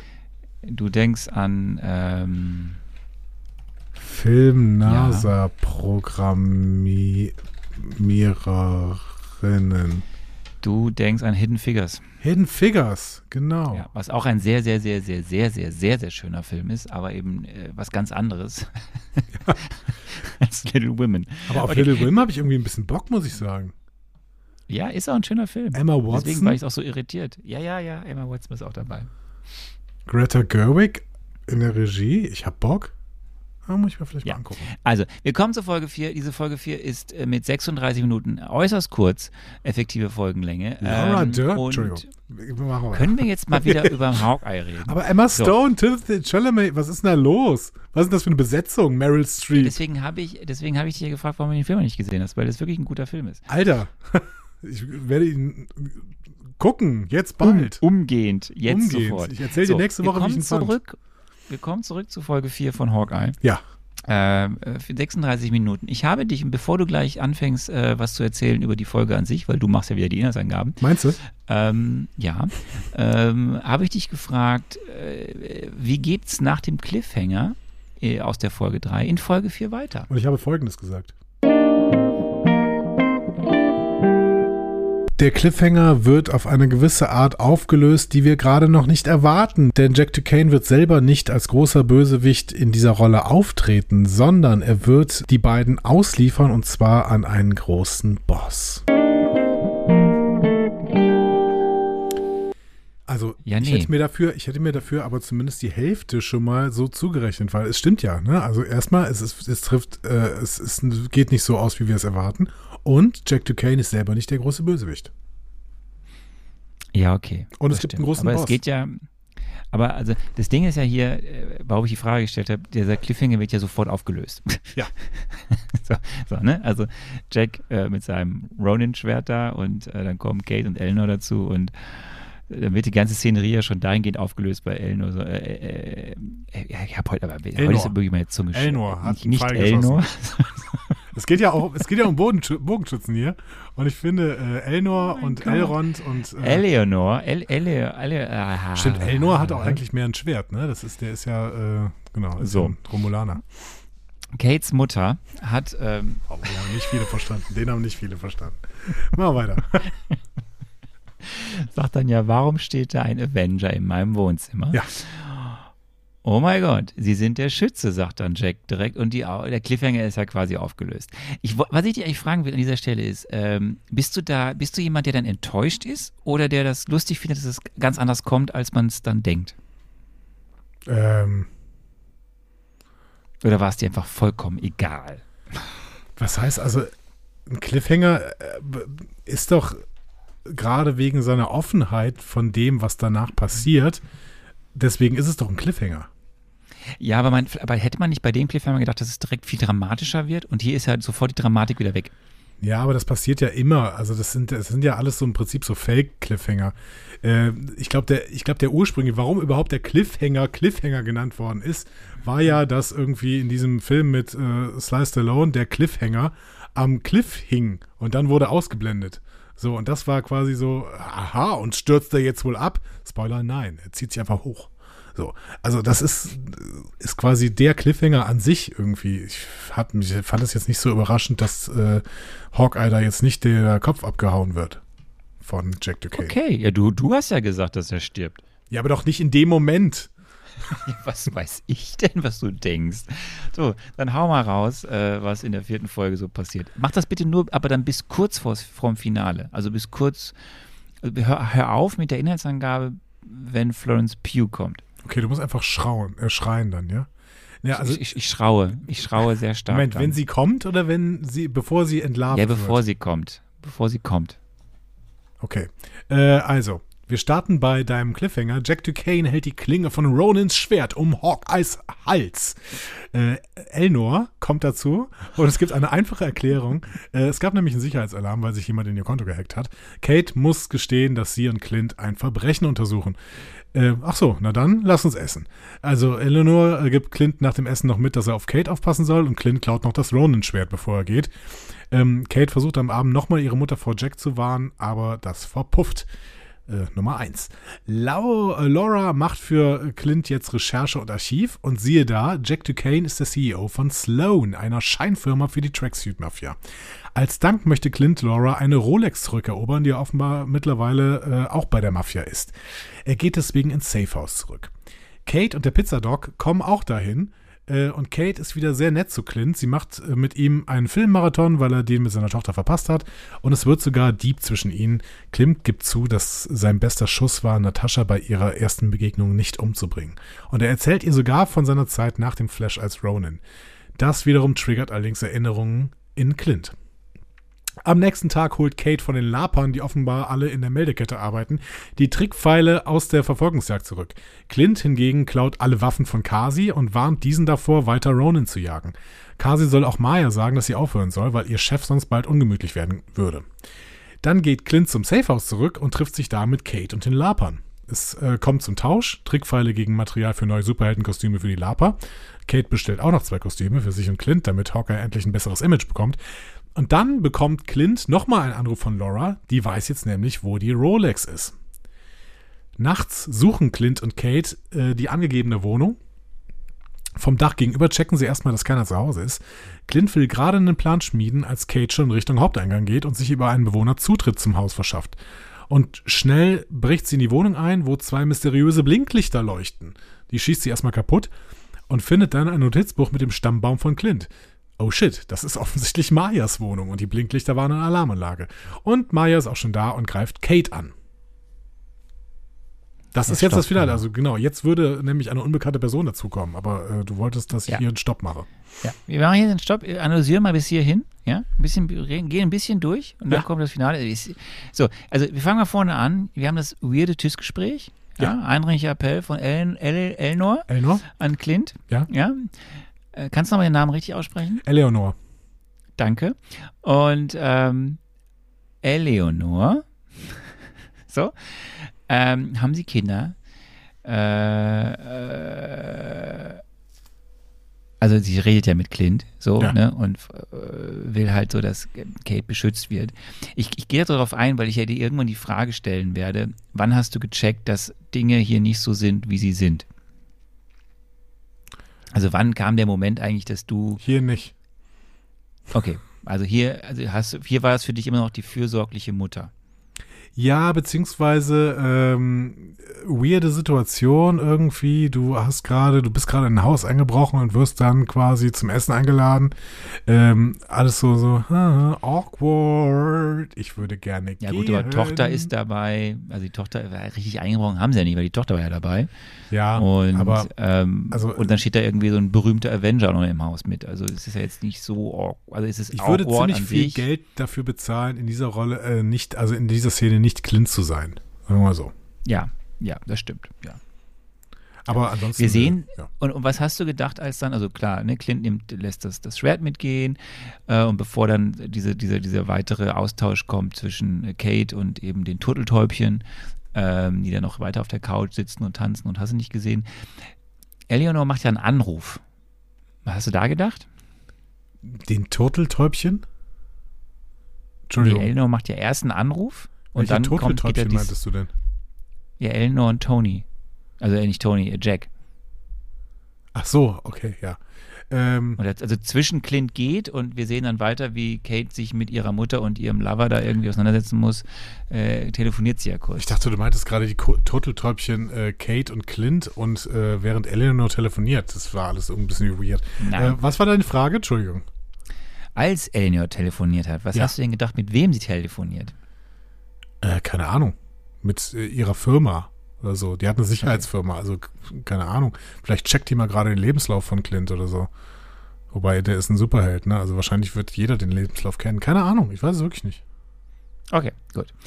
Ähm, während die beiden, bist du, du guckst doch Breaking Bad, oder? Ich äh, habe Breaking Bad gesehen vor zehn Jahren. Mhm. Auch Better Call Saul, Da habe ich beiden ja Staffeln. Tony Dalton. Nee, die habe ich die ersten beiden Staffeln gesehen und Tony äh, Dalton kommt, glaube ich, zur vierten, wenn ich das richtig gelesen habe, oder Ende der vierten. Okay. Mhm. Also es gibt auf jeden Fall in dieser Szene, wo sie da an dem Tisch sitzen und Tee trinken, auch noch mit Clint, siehst du einmal diese Tassen und in diesen, die auf den Tassen, das habe ich aber auch nur gelesen, weil ich kenne weder wirklich gut Breaking Bad noch kenne ich, geschweige irgendwie irgendwas von Better Call Saul. Aber auf den Tassen, die sie da trinken, sind sechs Ecke und Bienen drauf. Und das ist wohl ein Verweis auf seine Rolle in Better Call Saul, Mhm. was ja ein Spin-up Spin, Spin-up? Spin-off. Heute, heute, ist, Spin heute ist wirklich ganz schlecht. Heute ist ganz schlecht. Äh, Spin-off ist für ist ja von, von Breaking Bad. Mhm. Das nur so Ja. am Rande. Ähm, so, dann geht es ja weiter hier äh, mit, mit Kate und, und, und Clint und es ist ja dieses Ganze dann bei denen zu Hause da mit der Weihnachtsgeschichte und, und Kate bringt da alles mit und es gibt Lusch, La- Lasches und, und, und, und was man da so alles macht und man erzählt sich, das, wie, wie das so geht und wie die Vergangenheit war. Und ähm, dieses, dieses Thema übrigens Trickpfeile ist auch ein Verweis auf die Comics aus diesem Mad Friction, Fraction Run. Und hat ja letztes Mal erzählt, der, der Autor, der diese sehr erfolgreiche Hawkeye-Neuauflage gemacht hat. Ja, und dann ist ja wichtig, dass du gesagt, Kate bekommt raus, Hawkeye war der Ronin. So, Mhm. also da kommt sie ja nah an ihn ran. Und Clint öffnet sich ein bisschen und du, du hast selbst auch gesagt, äh, nach dieser Öffnung gerade Schmerz, Natascha. Was ich irgendwie sehr cool finde, ist, dass es immer wieder aufploppt. Also trotz des leichten Tons dieser Serie wird diese grundsätzliche Trauer immer wieder irgendwie thematisiert, was mir sehr gut gefällt. Ähm, Musste ja auch, damit die Dramatik äh, im Endspiel in der dritten Folge zwischen ihm und ähm, Jelena irgendwie besser wirkt. Ja, das, das ist richtig. Das ist richtig. So, und ähm, klar, dann hast du, dann hast du noch ein bisschen hier Clint warnt Kasi und Kate besorgt sich die Trickpfeile von den Lapas. Ähm, da würde ich sagen, ich habe dir die Frage gestellt, eine alte Bekannte tritt auf den Plan, so wie der große Bösewicht, was für Begeisterung in der Serienwelt gesorgt hat. Dann spekulier mal, wer das sein könnte. Ich würde sagen, die fährst du jetzt ab und die erste von diesen beiden Personen sehen wir dann ja wieder. Ich habe Folgendes gesagt. Finale. Ich glaube, dass wir als alte Bekannte die Contessa sehen werden, denn wir haben hier so ein paar shady Charaktere, die sehr, sehr gut in die Welt der Contessa reinpacken würden. Und als großen Bösewicht sehen wir natürlich den Onkel von Maya, der gespielt wird von Vincent D'Onofrio und dessen Rollenname mir leider nicht so richtig klar ist, aber vielleicht euch. War ja auch nicht so Also schlecht. Ne? Also auch hier hätte ich mir irgendwie 70 Prozent mindestens gegeben, weil ich meine, die Contessa, ähm, also Jelena arbeitet ja für die, für, für die Contessa. Ne? Aber nicht in dieser Serie. Ja, noch nicht. Also beziehungsweise nicht mehr oder beziehungsweise gerade nicht. Aber, aber grundsätzlich sind die schon irgendwie sehr, sehr eng beieinander. Und ähm, Vincent D'Onofrio habe ich auch ziemlich äh, deutlich erkannt. Ja, Vincent D'Onofrio war sehr gut. Ähm, aber dann würde ich sagen, hau mal raus, was da jetzt im Finale der Folge 4 passiert. Äh, genau. Also, es ist Mayas Wohnung. Maya ist schon da und greift Kate an. Parallel wird Clint plötzlich von einer unbekannten Person angegriffen. Er schafft es aber im Kampf noch eine Zipline zum Flüchten für Kate zu spannen und es kommt zum Kampf auf dem gegenüberliegenden Dach. Clint und Kate gegen Maya, Clint und äh, Clint und Kate gegen Person X, Maya gegen alle. Kate fliegt zwischendurch vom Dach, läuft aber wieder hoch. Clint sorgt für eine Explosion, die Maya niederwirft. Kate schafft es, sie mit einem Pfeil zu treffen, sodass sie flüchten muss. Clint überwältigt die Person in Schwarz und es ist Jelena Belova, Nataschas Schwester. Die kann aber auch flüchten. Nervig. Kate will jetzt Clints Partnerin werden, aber der schickt sie entnervt nach Hause. Ja, er schickt sie entnervt nach Hause, weil er nicht noch jemand verlieren möchte, äh, im Endeffekt, weil im Endeffekt, hier wurde ja so eine ikonische Szene so nachgespielt wie damals in, in Endgame, als Clint, also natürlich jetzt war die Höhe vom Dach nicht so hoch wie von irgendeinem No, also da, wo immer sie auch waren, Wormir, ähm, Felsen, wo man in den, den, um den Seelenstein zu bekommen, zu sterben, aber das war ja so ein klarer Verweis, so ein bisschen, Mhm. äh, als Kate da in den, in, den, in den Seilen hängt oder in diesen Lichterketten hängt. Und deswegen möchte Clint da jetzt irgendwie Schluss machen. Aber ja, wie, wie, wie dich hat das. Also war das so ein bisschen dann so, das interessiert mich wirklich, äh, du hast Contessa gemutmaßt, Mhm. jetzt war es Je- Jelena, war das dann eher so, ach ja stimmt, das ist ja viel naheliegender, dass jetzt hier die Schwester der besten Freund, äh, also der, die Schwester der toten besten Freundin von, von Clint auftaucht. Naja, also, hm. Naheliegender. Ähm, ich fand's überraschend und ich habe mich natürlich äh, gefreut, weil ich Florence Pugh sehr schätze und ähm, in, auch in diesem, ähm, in diesem Black Widow-Film ja ganz gut fand. Ähm, ich habe mich gefreut, ja. Und ich meine, dieser Kampf, das war natürlich wieder irgendwie äh, Kost für euch, die ihr alle so ähm, äh, Kampfsport liebt und sowas. Aber grundsätzlich, ich habe schon auch gemerkt, dass der relativ nett ähm, choreografiert war. Also die machen ja auch die ganze Zeit so Rollen und sowas. Wenn die noch gesungen hätten, dann hätte das zum Musical am Ende gepasst eigentlich. ne? Also ich finde, das war ja eine, eine riesen Choreografie, die die da gemacht haben. Ähm, Ich allgemein. Ich freue mich ja jetzt schon aufs große Finale in Ja, Folge 6. ich wollte gerade schon sagen, allgemein in dieser Serie ist es wieder so, dass die äh, Leute immer allein angreifen. Selbst wenn es 100 Leute sind, greifen die immer allein an. So. Also es ist wie, wie früher bei, ähm, bei äh, Terence Hill. So, und, ne? Ja, wobei bei hier geht es ja noch auf. Wir kämpfen im Endeffekt ja zwei gegen zwei. Ja, also auch nicht so richtig, ich habe es ja gesagt. Ne? Also es sind ja auch nicht zwei gegen zwei, sondern zwei gegen einen und zwei gegen einen. Ähm, und genau, also irgendwie haben Maya und Jelena ja irgendwie überhaupt nichts miteinander am Hut. So. Ja, aber sie wissen ja auch nicht so genau, was sie von den anderen halten sollen. Deswegen fokussiert sich die eine auf den einen und die, die andere auf die andere. Also Jelena geht nur auf Clint so. und Maya geht, geht Genau. auf alle. So, weil Maya Ja, ist ver verwirrt damit aber auch alle. ja, genau. Inklusive sich selbst. So. Das stimmt. Ähm, ja gut, äh, Folge 4 ist durch. Ja. Äh, Folge 5, Ronin. Ja. Wie ist die Übersetzung? Ronan. So, Wieder von Bird and Birdie Ja. äh, inszeniert. Von Jenna Noel Fraser geschrieben. Da habe ich jetzt nichts. So, wirklich, was ich dazu erzählen Ist könnte. sie nicht aus, dem- aus dem Fraser-Clan? Nee? Hm, weiß ich nicht. Okay. Und äh, effektive Folgenlänge 40 Minuten. Ja. Andi, hau da mal jetzt für diese, ich würde mal sagen, Star Trek-eske. Was? Okay. Mhm. Es ist- Also ich musste sehr, ich, ich weiß, dass du die Star Trek-Folgen magst, die, wo sehr viel über etwas zu, für einen Erkenntnisgewinn gesprochen wird. Okay. Soll ich jetzt das erzählen? Und ich finde, es gibt Parallelen. Erzähle. Alles? Gut. Also, äh, kurzer Rückblick auf Jelena. Die hat offenbar nach Black Widow weitergemacht, im Witwen befreien. Dann wurde Jelena aber weggeblippt und fünf Jahre später ist die Wohnung verändert, ihre Widow-Kollegin verheiratet und Natascha tot. Ähm, sechs Jahre später kehrt Kate nach dem Ah ja, Kampf. stopp, stimmt. Es gab ja den Rückblick von Jelena. Stopp, ja. stimmt. Ja. Hier, richtig. Ich fand's eine ganz starke Szene. Ja, fand ich auch. Äh, war schön, dass das mal quasi aus, äh, der, dass der Blip aus äh, einer oder Blip oder äh, äh, Snap oder was auch immer, dass auf jeden Fall diese Zeit mal aus der Perspektive einer Weggeblippten gezeigt worden ist und nicht immer nur aus der Perspektive derjenigen, die irgendwie noch da geblieben sind. Ähm, und Jelena hat dann wirklich irgendwie das Gefühl gehabt, ah, mal kurz irgendwie ist irgendwas seltsam und dann hat sich plötzlich meine gesamte Umgebung verändert. So. Wo, also super stark und ich finde, ich feiere diese Szene auch jedes Mal. Wobei tatsächlich jetzt nach dieser Szene ich mich dann auch immer wieder frage, was ist mit den Menschen, die zu der Zeit in einem Flugzeug saßen? Die fallen. Tief. Ja. Die können sich kurz freuen, dass sie wieder da sind. Also es ist komisch, ja. Ähm, deswegen, ich habe vergessen, du müsstest jetzt, bevor du weiter die Inhaltsangabe machst, ähm, hau Frage 3 raus. Wie Mhm. geht das Ganze aus? Gut. Was passiert in den finalen beiden Folgen? In den finalen beiden Folgen werden die gesamten Verstrickungen der Duquesne-Familie mit Maya und der Jogginghosen-Mafia in die gesamten Machenschaften des großen Bösewichts aufgedeckt und gleichzeitig wird klar gemacht, dass Duquesne auch in der Thunderbolt-esken Gruppe rund um Contessa eine gewisse Rolle gespielt hat und vielleicht auch noch spielen wird. Leider wird es Hawkeye nicht nach Hause schaffen, denn er wird getötet werden.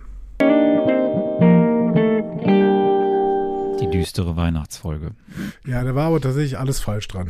kann, man, kann man nicht anders sagen. So. Ja, da bist du in eine ganz, in eine ganz andere Richtung abgedriftet. Genau. Wir werden später hören, ob es jetzt besser war, wie es ausgegangen ist. Hau Dann zieh ich jetzt mal Äh, durch. Also- Folge 5. Genau, sechs Jahre nach diesem Erlebnis von Jelena. Äh, 2024. Kate äh, kehrt nach dem Kampf gegen Maya und Jelena zu ihrer Mutter zurück. Ähm, die ist sauer, dass Clint sie nicht als Partnerin will. Also, nee, also äh, falsch. So. Kate ist sauer, dass Clint sie nicht als Partnerin will, aber ihre Mutter tröst sie, tröstet sie, woraufhin Kate zum dritten Mal versucht, ihr klarzumachen, dass Jake ein Gangster ist, äh, Jack ein Gangster ist. Diesmal hat sie aber Beweise. Ähm, trotzdem scheint irgendwie die Mutter nicht so hundertprozentig zu reagieren. Dann kehrt Kate in ihre ausgebrannte Wohnung zurück. Dort wartet aber schon Jelena.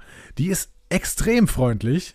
Sie will nur Clint töten, weil ihre Auftragsgeber glauben, dass Clint Natascha getötet hat. Ähm, Kate kann sie auch nicht vom Gegenteil überzeugen. Kasi heilt währenddessen Maya und versucht sie zu beruhigen, klappt aber nur so semi. Clint besucht Grills, den Laper, der nimmt den Hund auf und dann sogar Clint selbst, der doch nicht im Hotel schlafen soll. Kate geht am nächsten Tag wieder zu ihrer Mutter. Zu ihrer Überraschung wird da Jack gerade festgenommen. Steuerhinterziehung. Er behauptet, Steffen fest reingelegt worden zu sein und ist dabei noch relativ cool. Kate versucht, Clint zu erreichen, hinterlässt ihm aber nur so viele Nachrichten, dass die Mailbox vollläuft. Clint geht nämlich nicht ans Handy, weil er auf Erinnerungstour ist. Er besucht das Avengers Memorial und bittet Natascha um Vergebung. Er will nämlich noch einmal zum Ronin werden. Dann ruft er Laura an und sagt ihr, dass es bald schlimm wird, weil, er wohl jemand, weil wohl jemand Großes eingreifen wird. Laura hofft, dass Clint die Situation schnell und vor allem erfolgreich hinter sich bringen kann. Es wirkt aber ein bisschen wie ein Abschied zwischen den beiden, ehrlicherweise. Da habe ich gedacht, dass ich recht hatte. Clint überfällt dann die Tracksuit-Mafia und fordert Maya mit einem Nachrichtenfall zu einem Treffen auf. Maya und Kasi kommen dann auch. Clint schaltet Kasi aus und kämpft gegen Maya, gewinnt und fordert als Clint von Maya, dass die Drohung gegen ihn und seine Familie aufhören soll. Er erklärt Maya auch, dass ihr Vater von jemandem getötet worden ist, der für Mayas Chef arbeitet. Maya glaubt ihm scheinbar erstmal nicht und gewinnt im Kampf plötzlich wieder die Überhand. Kate interveniert, sie hat nämlich Clint Sandy geortet. Beide können fliehen. Ähm, Kate erzählt Clint von Jelenas Plan und Maya konfrontiert Kasi mit der Frage, was er eigentlich äh, von der Todesnacht ihres Vaters weiß. Offenbar glaubt sie also Clint doch. Clint und Kate kehren dann zu Grills Wohnung zurück. Dort gibt es News von Jelena. Die hat Kates Mom verfolgt und herausgefunden, dass sie hinter der ganzen Sache steckt. Sie ist die Auftraggeberin für den Mord von Anna Hawkeye und sie arbeitet für einen Umweltboss namens Kingpin. Für, ein, für einen Umweltboss oder Unterweltboss? Unterweltboss. Habe ich Umwelt gesagt? Wie auch immer. Ja. Ist bestimmt auch ein Umweltboss. Der Boss für die gesamte. Umwelt. So. So. Ja, die, das, natürlich hatte ich dieses Bam am Ende, dieses Bam Bam am Ende mit Kingpin nicht so ganz äh, wahrscheinlich von den Socken gehauen, weil du ja nicht Daredevil gesehen hast. Äh, Nee, aber bam, Vincent D'Onofrio auf jeden Fall. Yeah, Bam. So, es gibt viele Bams in dieser Folge. Ja. Ähm, und es ist ja eigentlich eine sehr ruhige Folge. Deswegen kam ich so ein bisschen auf das, aber gut, dich, dich hat der Vergleich jetzt sehr abgeschreckt anscheinend. Wir müssen ein bisschen über die, diese, ähm, es, es ist ja Schwerpunkte, die, die verschiedenen Konstellationen und die Aussprache reden. Mhm. So.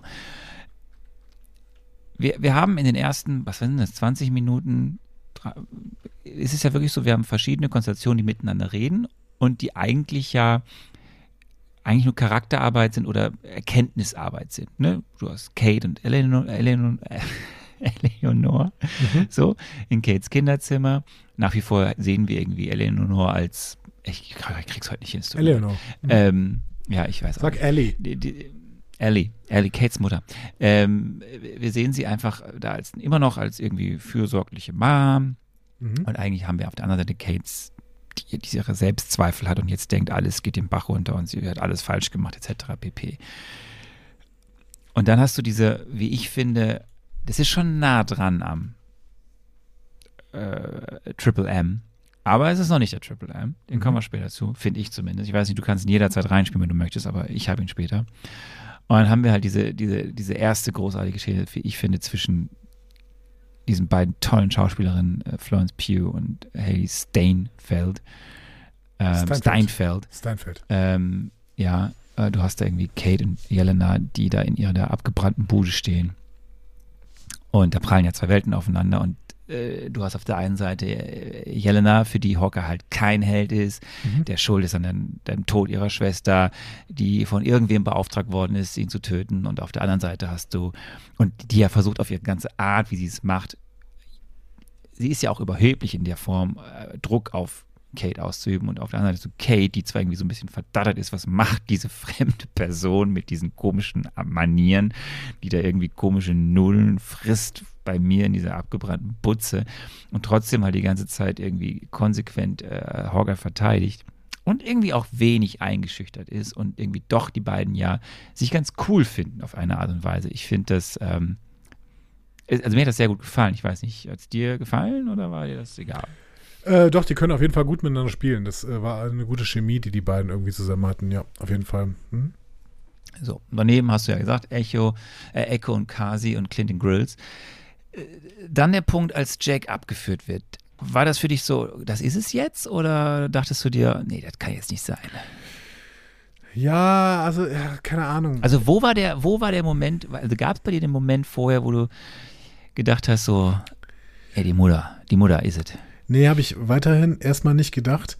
Ähm, ich hatte nämlich, also, ich muss wieder etwas sagen, was mir keine viel, nicht viele Freunde irgendwie äh, verschaffen wird. Das habe ich ja in den letzten Folgen schon gemerkt.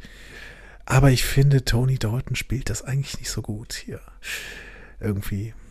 Also er erweckt in mir ununterbrochen den, das Gefühl, ja, ich habe das alles im Griff. So. Und dieses Gefühl ist aber zusammen mit seiner Unfreundlichkeit beziehungsweise seiner Unsympathie ähm, verschafft mir das Gefühl, dass er der große Bösewicht ist. So. Ähm, und man hätte auch in diese Figur des äh, Jack Duquesne noch ein bisschen was anderes reinlegen können. Weil im Prinzip ist, spielt er die ganze Zeit irgendwie den, ähm, den Superbösewicht, weil er sich von nichts erschüttern lässt, auch nicht, als er festgenommen wird und ähm, im Prinzip die ganze Zeit so tut, als hätte er alle Fäden in der Hand. Und äh, die Nummer mit dem, äh, mit dem Bonbon, die ist auch völlig unaufgeklärt geblieben in der gesamten Serie. Ähm, und am Ende ist er dann nur noch der Trottel. So. Also der, der geht dann irgendwie in Richtung Buffo. So, also in Richtung desjenigen, über den man die ganze Zeit lachen muss, weil er halt, haha, da ist der Typ wieder mit dem Schwert. So. Ähm, also ich fand, ich finde die Rolle echt nicht gut. Und ich finde auch, dass Tony Dalton den nicht so gut spielt. Und ich glaube, damit mache ich mir ganz viele Feinde. Aber ist egal. So. Ja, ich finde es nicht. So, also finde das eher so, dass diese diese, diese Gratwanderung zwischen so, es ist halt so ein, so, so ein Kleinkrimineller, der irgendwie hier und da mal Sachen macht, die vielleicht nicht ganz legal sind. Ich nehme an einer Auktion teil, die nicht ganz legal ist. Ich mache vielleicht hier und da Sachen, die und ein bisschen Vorteile äh, ergaune, aber eigentlich möchte ich irgendwie Größeres leisten, habe das, das Herz am rechten Fleck. Bin irgendwie so ein bisschen naiver Typ irgendwie, der auch nicht alles nur sofort so mitbekommt, so, so das Pendant zu der Tracksuit-Mafia, nur eben auf der vielleicht ein bisschen besseren Seite. Ich finde es eigentlich. Aber so naiv, wie er später gezeichnet wird, würde der doch niemals irgendwie mit diesen ganzen, ja, du sagst es ja recht, dieses Kleinkriminelle, aber Kleinkriminelle von Milliardären so, ne? Also der, der macht halt irgendwie diese, diese Gentlemans-Quatsch. Äh, ja, oder ist er so Unsinn sammeln. So, so, ein bisschen, so, so, ein bisschen abgehobener Typ halt einfach. Ne? Ja, aber später wirkt er halt wie, wie ein Volltrottel. So, über den sich alle lustig machen. Ja, wenn er da spätestens das erste Mal, wenn er mit dem Schwert da rumfuchtelt, so.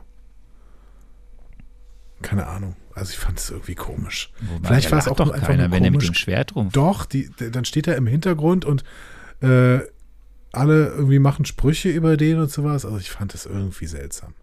Aber vielleicht liegt es auch wirklich daran, dass ich finde, dass Tony Dalton den nicht so gut gespielt hat. Okay. Ja, bin ich tatsächlich anderer Meinung. Ja. Ähm, so, und dann ist Jack weg und jetzt beginnt ja der, jetzt, jetzt, jetzt gibt es ja, wir hatten vorher die Gespräche und jetzt kommt diese, der Part, wo äh, Interaktion zu, wir mal, ich habe es mal genannt, so zu, zu Erkenntnis führt oder zu Wahrheiten, die man jetzt wahrhaben muss. Ähm, also Ronin versucht äh, Echo äh, hast du gesagt, da irgendwie zu konfrontieren, schafft er ja auch und äh, im Endeffekt schafft er sie quasi, diesen, diesen, diesen Samen zu setzen. Der Funke springt über, irgendwas ist da anders gelaufen mit dem Papa. Äh, Kate hat ja ihre Selbsterkenntnis, weil sie die Mailbox zuquatscht, so, also mhm. also durch das stetige Selbstgespräch hat sie ihre Selbsterkenntnis. Ähm, und ja, dann eben das große, der große Bam am Ende. Im Endeffekt hat auch Kate unbewusst einen Samen bei Jelena gesetzt. Sie will jetzt wissen, wer hat sie eigentlich beauftragt. Und Hast du eigentlich ja, auch so ein paar Vibes zwischen, zwischen Kate und Jelena gespürt? Vibes in welchem Sinne? So ein bisschen, bisschen amoröses, so? Ich würde eher sagen, es ist eine Zuneigung auf einer respektvollen Ebene oder einer respektierenden Ebene. Okay. Nee, habe ich nicht. Also ich habe die, so, hab die auch so ein bisschen geschippt irgendwie. Ich fand, die beiden passten auch sehr, sehr gut zusammen irgendwie. Hm. Hm. Tja, ich würde sagen, äh, wir kommen zum Finale. okay. Ähm, das heißt, Achso, äh, äh, äh, ja genau, aber da muss ich kurz sagen, äh, wir kommen zurück zu denen, der die ersten beiden Folgen äh, inszeniert hat, Race Thomas. Ja. Ähm, so this is Christmas. Äh, so This is Christmas, es ist Weihnachten und äh, Kollege Igler, der das Ganze ja auch als Showrunner und ausführender Produzent äh, kreiert hat, mhm. äh, hat das Ding geschrieben mit Eliza Klim Clement. Ähm, ja. Und dann ist dabei jetzt Vincent D'Onofrio. Ja. Was ist deine erste Erfahrung mit Vincent D'Onofrio gewesen? Law and Order Criminal Intent. Echt? Wann war das ja, denn? Ich, hab den, ich wusste nicht, dass der bei, das war ja ewig, das hat ja irgendwie zehn Jahre gespielt oder so. Irgendwie habe ich mal auf Vox zum ersten Mal mit Vincent D'Onofrio zu tun gehabt, weil er im Dauerschleife Law Aber es war ja lief. relativ spät. Also ich lese gerade, das war 2001 fing das an. Ja, keine Ahnung. Ich habe ihn vor, ich habe den vor, mir, mir, ist der wirklich durch Serien bekannt geworden. Daredevil halt später und, und so. Ich habe Kino wenig von dem mitgekriegt. Okay, dann äh, da ging es mir bei Vincent D'Onofrio ging es mir wirklich völlig anders. Also erstmal Full Metal Jacket, den habe ich allerdings relativ spät erst gesehen. Das war aber sehr, der erste äh, seiner Filme, die ich gesehen habe. Ähm, relativ häufig habe ich gesehen, weil ich habe zwei ältere Schwestern und ich musste diesen Film öfter mal mit denen gucken. Mystic Pizza. Äh, da ist ja ähm, ein Liebespaar mit Lily Taylor zusammen und das, der Film hat auch noch ähm, äh, Julia Roberts drin. Ist eine, ist eine Rom-Com über so eine Pizzabude. Und ein paar, okay. paar äh, äh, Ladies, die da arbeiten. Genau. Und Vincent D'Onofrio ist das Love Interest von Lily Taylor an der Stelle. Ähm, irgendwie schöne Romcom habe ich in Erinnerung. Ähm, meine, meine Schwestern wollten die immer wieder sehen und ich habe den immer wieder mitgeguckt. Ähm, vielleicht muss ich ihn irgendwann nochmal sehen. Dann äh, JFK, Tata Dallas, ne, hat er mitgespielt. Äh, da war er, glaube ich, der, der Attentäter, wenn ich mich richtig erinnere. Ähm, ja, an was erinnere ich mich noch? Ähm, Malcolm X natürlich, ne? Man in Black, also die äh, Schabe spielt, also dieses Alien, das den, den Bauern übernimmt, ne? Ja, du hast recht, stimmt. So. stimmt, das ist er. Ja. Äh, er, Stimmt. er hat sich dann halt irgendwie ähm, ästhetisch eher in Richtung King, Kingpin mit der Zeit entwickelt. Ähm, und hat, also heute würde man ihn wahrscheinlich nicht mal als Love Interest von Lily Taylor ähm, ähm, besetzen. So. Wobei es vielleicht immer noch funktionieren würde, wer weiß. So. Aber ich äh, schätze ihn extrem. Ich mag den, den Schauspieler sehr. So. Spielt, ähm, ja, spielt für mich in einer Liga mit Mark Ruffalo. Ich finde, das ist auch ein ähnlicher Typ irgendwie eigentlich. Zumindest mal gewesen, irgendwann in den 90ern. Ja, nee, also ich, ich mag ihn sehr. Ich, Mhm. ich finde auch, äh, können wir ja später diskutieren, aber die, äh, sagen wir noch nicht, aber ich, was ich bisher so auch gesehen habe von ihm, hat mir sehr gut gefallen. In anderen äh, Kontexten und ähm, ist halt schon eine Gestalt, der Kerl, ne? Also eine Wucht. Ja, also genau, also wie gesagt, Ende der 80er hat er den grob schlechtigen Love Interest gespielt. Ne? Aber äh, da, weiß nicht, du kannst dir mal Bilder eingeben, wenn du Vincent D'Onofrio Mystic Pizza ansiehst. Ne? Das ist, sieht schon, also passt auch wirklich gut mit Lily Taylor zusammen. Und es war wirklich ein sehr, sehr sympathischer Typ. Der, der hat da an den Docks gearbeitet, war irgendwie so ein Fischer äh, oder hat irgendwas da gemacht. Ähm, das war wirklich ganz andere Vincent D'Onofrio, aber der hat diese Seiten, der kann das alles spielen, ne? Und deswegen glaube ich, er könnte das wahrscheinlich auch noch heute spielen, auch wenn sich äh, er sich optisch dann halt ein bisschen verändert hat mittlerweile. Knapp 60 Minuten ist diese letzte Folge lang Ja. und ich würde sagen, du haust mal raus, was da passiert. Ja, genau. Wir fangen an mit Infodumping beim Mafia-Boss. Eleanor erzählt Wilson Fisk alias Kingpin alles. Sie hat nämlich Armando Kane dem Dritten getötet. Offensichtlich hat sie auch einen Bonbon von ihm mitgenommen. Aber ähm, gut. Sie hat Jack verleumdet, äh, aber sie will jetzt raus, weil Kate zu sehr involviert ist. Und das findet Kingpin allgemein so semi, muss man sagen. Yellen hat das Ganze auf Video aufgenommen und an Kate geschickt. Clint verspricht Kate, ihre Mutter zu entlarven und Kingpin zu stoppen. Die beiden werden also endlich PartnerInnen. Maya und Kasi treffen dann auch Kingpin. Maya erzählt, dass sie die Suche nach dem Ronin aufgeben möchte. Clint und Keith stellen neue Gimmick-Pfeile her, wobei äh, sie neben äh, Schra Keith? Wer ist eigentlich Keith? Du meinst, glaube ich, Kate, oder? Clint und Kate. Heu- Heute ist, Leute, heute, wir, sind, wir sind durch. Wir sind Wie komm ich denn es auf November Keith? Blues. Alter. Gut. Clint, Keith Harrington ist auch dabei in dieser Serie neuerdings. Keith? Ja, stimmt. Kit Harrington heißt er. Cle äh, Clint und Kate stellen neue Gimmicks. Gott. Ja, komm. Clint und Kate. Keith Richard. Keith, Keith Richard? Ich weiß ich nicht. Keith Richards ist nicht dabei. Gibt's, gibt, gibt's den? Nein. Doch. Äh, Clint und Kate äh, stellen neue Gimmick-Pfeile her, wobei sie neben Schrottmaterialien auch Stark- und Pimp-Technologie verwenden. Dann verkleiden sie sich in voller Kleidung, äh, also den neuen Kostüm, und gehen zu einer Party im Rockefeller Center, um dort Eleanor abzufangen. Dabei werden sie von den New Yorker Rollenspielern unterstützt, die jetzt hier als Kellner auftreten. Die Tracksuit Mafia ist auch in der Nähe und vom Gebäude gegenüber von, Ka äh, von Kasi richtet, äh, also Moment, vom Gebäude gegenüber richtet Kasi sein Gewehr auf Eleanor. So rum. Äh, auch Jelena Belova erscheint im Saal. Man kann also sagen, es ist angerichtet. Alle sind da. Kate ähm, findet ihre Mutter und bringt sie in die Speisekammer, wo sie sie zwingt, ihre Verbrechen zu gestehen. Kasi schießt auf Clint, der dem Angriff ausweicht und als Antwort einen Rauchpfeil abfeuert. Eskalation im Saal, die Gäste flüchten an einen sicheren Ort. Jelena folgt Clint, Kate hinterher. Auch Jack Duquesne ist plötzlich unter den Gästen, bewaffnet mit einem Schwert. Kate findet Jelena am Fahrstuhl und versucht sie aufzuhalten. Es folgt ein Kampf der beiden über mehrere Stockwerke und draußen formiert sich die Tracksuit-Mafia und Jack kämpft gegen sie mit dem Schwert. Clint gelangt unterdessen zu Kasi und trifft mit ihm einen nah äh, äh, führt mit ihm einen Nahkampf. Clint gewinnt, aber die Tracksuit Mafia ist schon da. Die Überzahl zwingt äh, Hawkeye, sich durch das Fenster zurückzuziehen, äh, benutzt also eine Seilrutsche, landet auf dem riesigen Weihnachtsbaum im Rockefeller Center. Kate evakuiert gerade gemeinsam mit den Lapern, ähm, bringt dann aber den Baum zum Absturz. Ähm, komische Aktion. Clint landet damit mitten auf der Eisfläche des Rockefeller Centers auf dem Präsentierteller. Kate kommt ihm zu Hilfe.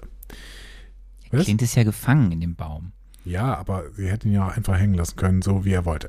So, die zwei Bogenschützen sind von Mitgliedern der Mafia in Jogginghosen umgeben. Gegen die äh, entsprechende Mafia setzen sie verschiedene Trickpfeile ein. Einer der Pfeile bestückt mit PIM-Artikeln, Partikeln, schrumpft den Van mit mehreren Kriminellen darin. Äh, dann kommt plötzlich eine Eule und trägt den weg. Und jetzt waren wir plötzlich bei. Das war die Eule, Harry das war die. Eule aus dem Baum. Ja, ja. Kate kann. Die Eule war vorher im Baum. Ja, ja, ich weiß. Die hat äh, Clint Hallo gesagt. Kate kann zu ihrer Mutter fliehen. Genau in diesem Moment äh, rennt Kasi zum Schlachtfeld. Hawkeye schießt auf ihn, aber der Verbrecher fängt den Pfeil in der Luft. Und ich frage mich, wow, auch Superkräfte. Maya Lopez kommt dann auf einem Motorrad an und greift äh, Kasi an. Zur gleichen Zeit greift Jelena Clint an. Der ist schnell am Boden. Bevor sie ihn tötet, soll er die Wahrheit über den Tod von Natascha Romanoff sagen. Äh, Barton sagt, ja, die hat sich halt geopfert, um viele Menschen zu retten. Jelena weigert sich, Clint zu glauben und glaubt, dass er ein kaltblütiger Mörder ist. Doch plötzlich hört sie Nataschas heimlichen Pfiff von ihm und merkt, dass sie beide um sie trauen, trauern. Clint und Jelena versöhnen sich, woraufhin sie geht. Maya und Kasi kämpfen äh, derweil weiter. Maya will Kasi noch eine Chance geben. Er soll den Kingpin verlassen. Das möchte Kasi nicht, deswegen tötet Maya ihn. Kasi weg. Eleanor gerät in einen Kampf mit dem Kingpin. Kate geht dazwischen, aber der Kingpin hat offenbar auch Superkräfte. Er überlebt zwischendurch, dass Eleanor ihn volle Suppe umfährt. Äh, er zerbricht alle Trickpfeile, aber Kate kann die Pfeile aktivieren und den Kingpin, Kingpin explodieren lassen. Dann geht sie zu ihrer Mutter und verurteilt sie. Eleanor wird dann verhaftet, der Kingpin aber ist nicht tot, er ist schon wieder geflohen. Auf einer der Straßen trifft Fisk dann auf Maya Lopez. Die richtet eine Waffe auf ihn. Wir schwenken hoch, ein Schuss fällt, wir sehen ihn nicht sterben. Ähm, abwarten. Kate kehrt zu Clint zurück und versucht, sich einen passenden Superhelden-Spitznamen auszusuchen. Barton lädt sie ein, sich einfach Hawkeye zu nennen. Dann fahren sie zum altbekannten Farmhaus und feiern alle zusammen Weihnachten. Laura bekommt sogar ihre Uhr zurück. Und die Frage, ist sie etwa auch ein Avenger? Und am Ende sehen wir noch die Ouvertüre des Avengers-Musicals. Ja. Yay, Weihnachten. Woo! Ähm, Kingpin ist, äh, hat keine Superkräfte. Kingpin ist einfach eine extrem starke, korpulente, starke, äh, widerstandsfähige Figur. So ist es in den Comics dargestellt und so wird es auch in Daredevil dargestellt und so soll es hier auch dargestellt sein. Hältst du das dann für eine realistische Darstellung, was hier passiert? Ähm, du hast ja Daredevil nicht gesehen. Es geht immer heiß her, aber es ist, es ist, ist so auch in den Comics. Er, also in den Comics ist er, glaube ich, auch, äh, hat er, glaube ich, eine Vorliebe oder hat Sumo gelernt. Also Mhm. Sumo-Ringen so. Aber ähm, es, es, die, die, die Geschichte, die schon ganz klar erzählt wird, ist, er ist nicht jemand, der über, also es wird schon gesagt, dass er so, also genauso wie Hawkeye ja, auch wenn er keine Superkräfte hat, oder auch wie Kate selbst, durch Training, durch durch Koordination, durch gewisse Dinge ja durchaus zu übernatürlichen Dingen fast schon fähig ist, in der Art, wie schnell sie schießen können, einfach weil sie so gut sind oder so, wird das so auch bei Kingpin erzählt. Im Endeffekt durch Stählern des, des Stählern des Körpers, durch Fettschichten, keine Ahnung, durch das ist, ist, ist er sehr widerstandsfähig. So. Okay. Ist nicht unbesiegbar, aber er ist widerstandsfähig. Ähm, den Move tatsächlich habe ich auch ähm, äh, müsste ich jetzt gucken, weil ich habe es, glaube ich, letztes Mal erzählt, inwieweit Kasi über gewisse Kräfte verfügt, aber äh, meines Wissens hat er keine. Dass er das so abgebrüht abfängt, den Pfeil, auf jeden Fall eine Nummer. Ja, eine heftige Nummer, ne? Ja, ich glaube, ich habe über Kasi gar nichts erzählt. Weiß ich nicht, müsste ich, wüsste ich jetzt nicht. Das äh, weiß ich einfach nicht. Zuletzt. Aber Und Laura? Ja, Laura kommt gleich. Also ich muss Okay. ja natürlich, fangen wir mal mit Kingpin jetzt an. Also, ne, Kingpin Wilson Fist äh, ist eben äh, schon von Vincent D'Onofrio in Daredevil gespielt worden, ist auch eben in dieser Hinsicht die Version, die wir da kennen, wobei wir jetzt eben nicht wissen, wird jetzt die Geschichte von ihm aus der Netflix-Serie weitergeführt ähm, oder nicht? Oder soll er das jetzt sein? Oder ist es jetzt einfach nur die gleiche, der gleiche Schauspieler? Müssen wir jetzt abwarten, wie es da weitergeht. In den Comics ist er eben auch dieser Wilson Fisk, der selbsternannte Kingpin des organisierten Verbrechens, äh, einer der gefürchtetsten Männer im Marvel-Kosmos, einer der gefürchtetsten Schurken. Super ehrgeizig, äh, krasser Siegeswillen, alles irgendwie, also so ein bisschen der Obermafia-Pate, ne? Mhm. Ähm, dort vor allem Gegenspieler von Spider-Man und Daredevil. Ähm, ja, und wie gesagt, keine Superkräfte in der Hinsicht. Also schon stark, schon sehr zäh, Mhm. äh, großes Imperium aufgebaut, aber jetzt nicht irgendwie mit besonderen Fähigkeiten ausgestattet. Ja, wir haben diese Folge, die äh, ja so eine Art, jetzt werden alle Figuren quasi, jetzt ist Tacheles, ne? Also klar, wir wissen relativ schnell, Eleanor ist die Böse, das wussten wir in Folge 5. Wilson Fisk ist der Oberboss. Äh, Kasi lässt die Maske fallen. Ähm, Maya ist auf dem Weg, quasi die Seiten zu wechseln, weil sie jetzt weiß, im Endeffekt, was los ist. Jack ist, du nimmst es ihm nicht ab, du findest es, ich habe immer nicht ganz verstanden, wo Leute sich über ihn lustig machen. Er sagte ja selbst, ich äh, nutze jetzt die, die, die Stunde, die Gunst der Stunde und dann fängt er einfach unten an zu kämpfen und hilft. Gibt es nicht so. irgendwann auch die Szene, wo die ganze, die ganzen äh, Lapa aus der Meldungskette äh, da quasi auf den zeigen und sagen, guck mal, da ist äh, der, der, der macht das schon irgendwie, so, äh, keine Ahnung. Ja, aber die lachen ja nicht, die machen, die meinen ja, der kriegt das hin. Ja. Also, keine Ahnung, ich kann, ich, wenn du das nicht abgekauft hast, das kann ich ja verstehen. Wenn du sagst, ich kann mhm. mit dieser schauspielerischen Leistung das nicht glaubhaft, das ist ja völlig in Ordnung. Ich habe nur nirgendwo gesehen, dass sich jemand lustig über ihn macht. Das habe ja, ich nicht. Vielleicht ist es auch das falsche Wort, aber ich finde, er spielt das Ganze irgendwie so, so, ähm, also auf eine Art und Weise übertrieben, dass man das Gefühl hat, er ist der äh, Comic Relief. So. Okay. Ja, so, auf jeden Fall, das hast du auch schon gesagt, dann beginnt eben das, das, dass sie jetzt wirklich ein Paar sind, Kate und Clint, sie bauen ihre Trickfall und ja, dann beginnt das große Finale. Es beginnt die, äh, die Nussknacker-Suite in einer etwas abgeänderten Form, nämlich genau in dem Moment, wo jetzt alle Schachfiguren äh, hingestellt werden auf der Party. Das ist ganz schön gemacht eigentlich. Mhm. Ne? Du, du, hörst diese Klänge der Nussknacker-Suite und dann nach und nach sind sie alle da, bis dann eben auch Jelena kommt. Und dann mit dem Schuss ändert sich die Stimmung und das, äh, ja, die, die Auseinandersetzungen beginnen. Und jetzt wäre der Moment, wo ich dich bitten würde, bevor wir dann kurz nochmal über das Finale gehen und ich dich dann am Ende fragen werden, war es dir zu lang? Ähm, ich möchte ich von dir vorher die Frage haben, was war denn ein Triple M? Ähm, und ich habe Folgendes gesagt. Mein Triple M ist die Verfolgungsjagd, die uns über die Eisfläche am Rockefeller Center führen wird.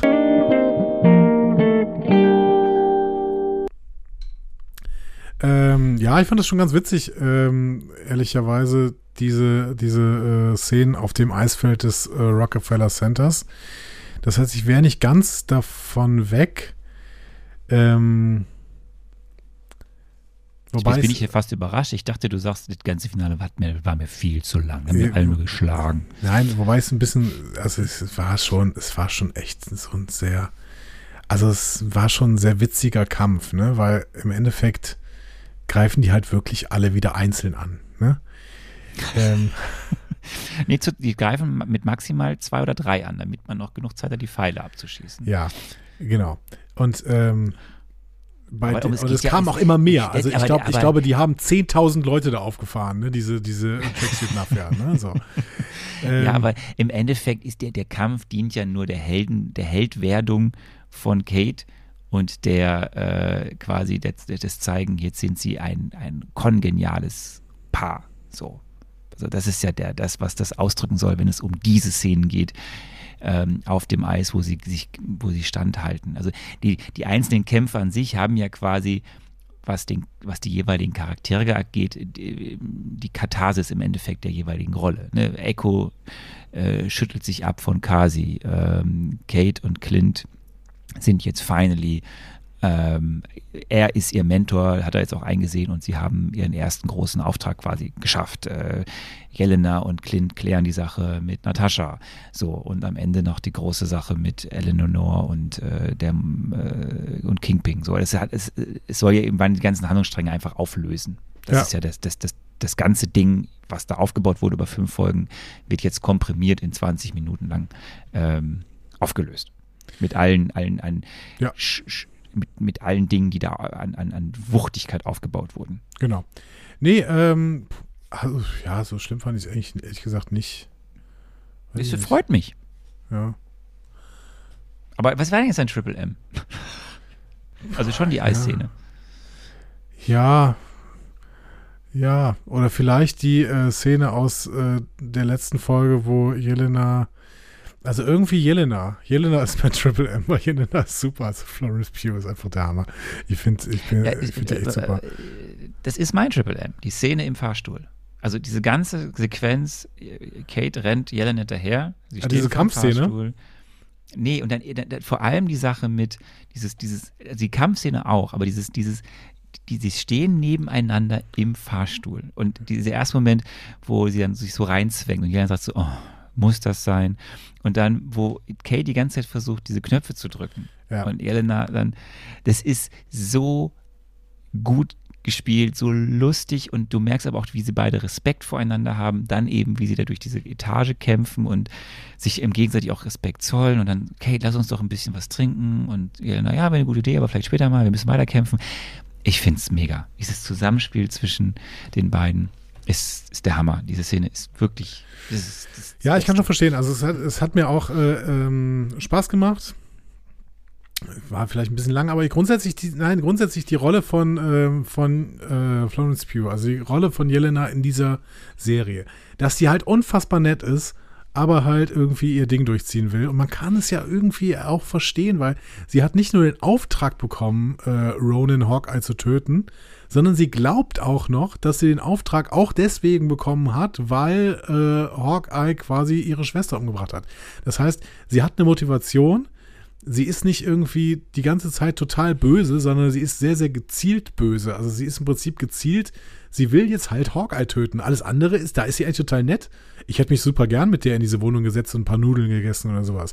Weil äh, ich mag die so. Und ähm, das fand ich, ist ein schöner Charakter innerhalb dieses, innerhalb dieser Serie irgendwie. Deswegen, ja, mein Triple M hat auf jeden Fall mit Jelena zu tun. Wobei der, der, die Szene auf dem Eisfeld mit Jelena wiederum, die fand ich ein bisschen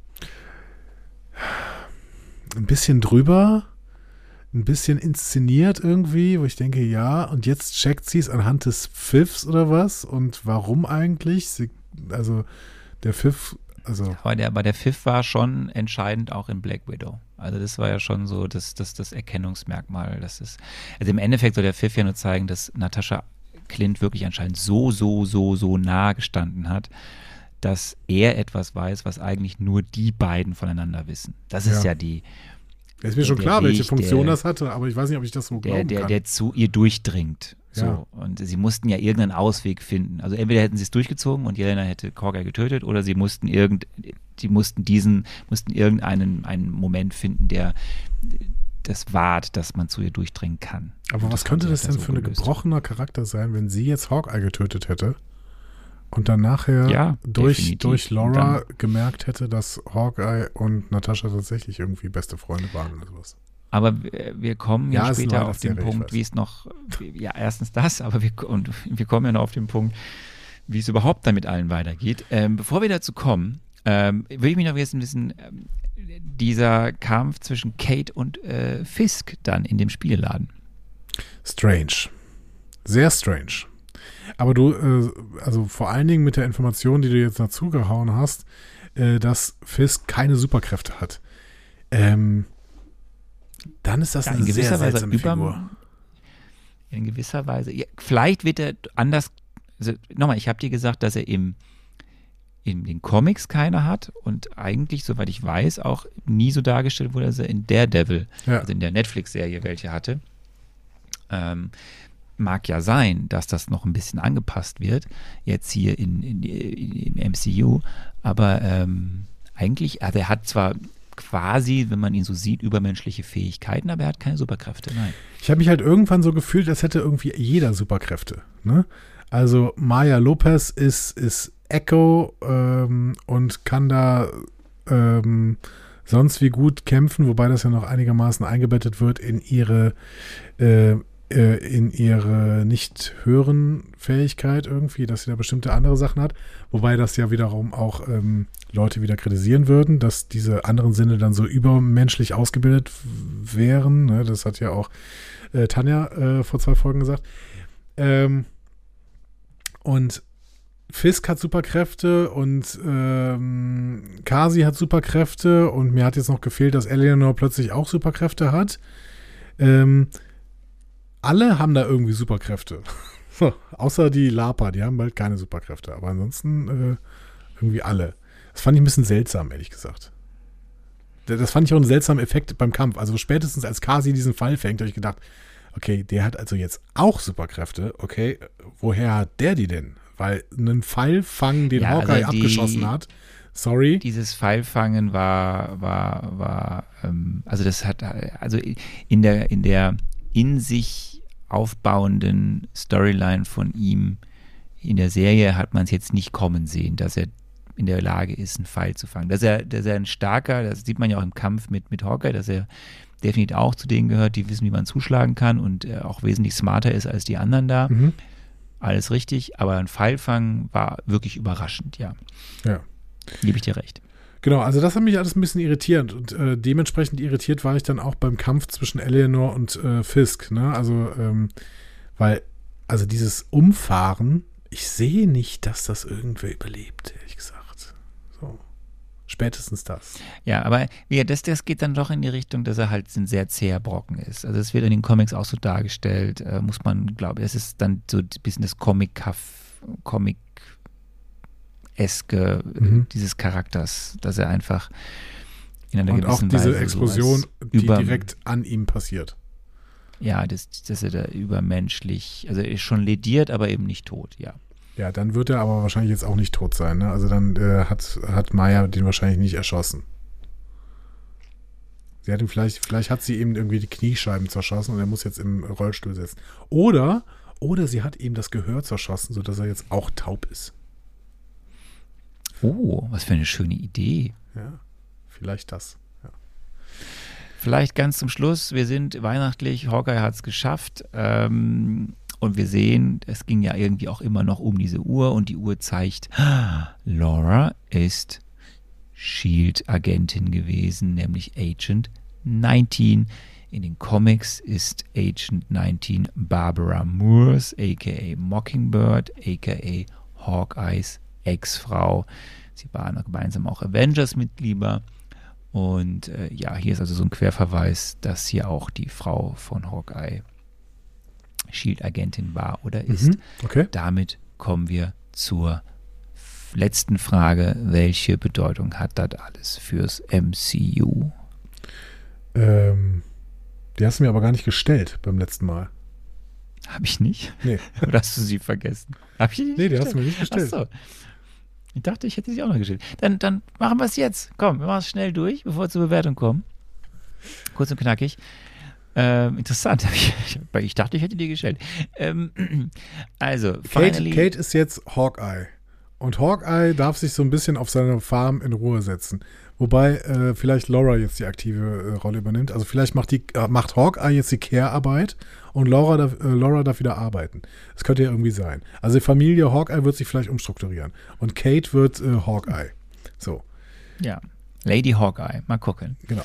Ähm, Kingpin ja, macht weiter? Halt, Kingpin macht weiter äh, oder nicht. Also stimmt, ist er nicht tot so. Dass Echo weitermacht, wissen wir. Echo ist ja eine Serie, die kommen wird. Ähm, Ist aber auch mutig, was- oder? So eine, also so eine Schauspielerin, die keinerlei Erfahrung hat, irgendwie in einem Film irgendwie äh, bei super Schauspielern zu strukturieren. Klar, aber jetzt eine eigene Serie zu geben, spannend. Ja.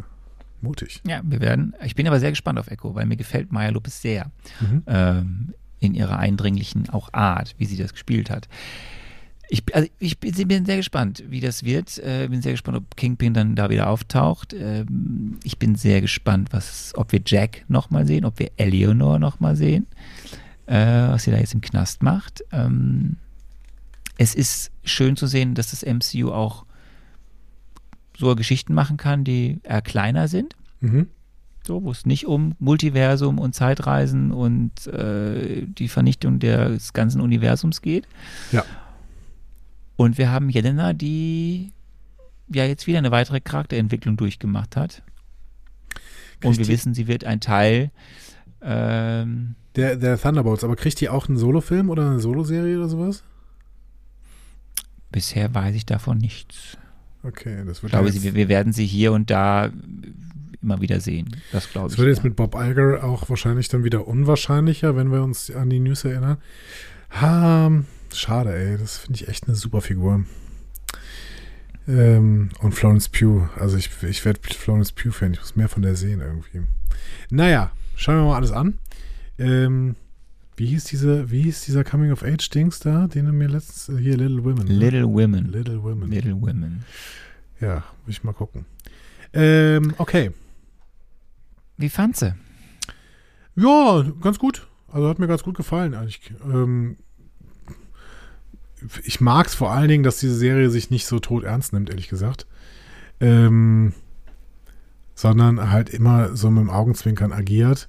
Äh, teilweise war mir das Augenzwinkern da zu groß und teilweise fand ich auch irgendwie. Es, also ich habe mir wirklich die Frage gestellt, wer von euch hat denn jetzt keine Superkräfte, ihr äh, lieben Schlawiner da? Ähm, aber ähm, ja, also es ist auf gar keinen Fall irgendwo ein Ärgernis gewesen, sondern einfach eine, eine nette äh, Serie so. Ja, also das ist, ist quasi mein Fazit. Ja, genau. Note? Ja, Noten. Noten, Du Noten. bist Lehrer, das ist dein Business. Ja, sollte es aber eigentlich nicht sein. Aber dazu an anderer Stelle mehr. In meinem neuen Bildungspodcast. Einfach Bildung.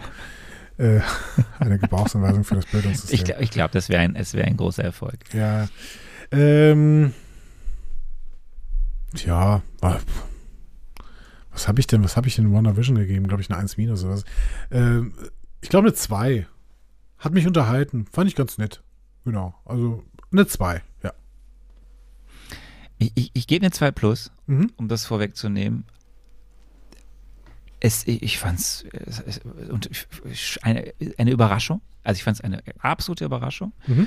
Ähm, wahrscheinlich weniger als du, weil ich schon mich auf Hawkeye durchaus gefreut habe, aber ich freue mich noch mehr, dass Hawkeye eben dann doch so viel Tiefe bekommen hat.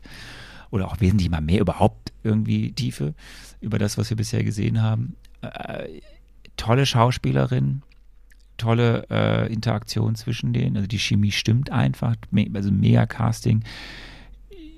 Ich mag, dass die Schicksalsschläge oder so nicht ausgeblendet wurden, aber ich mag es halt sehr, dass man da sehr gut changiert hat zwischen den der äh, heiteren Stimmung einer Weihnachtsserie und den auflockenden Elementen und dann trotzdem den ruhigen Momenten der Serie.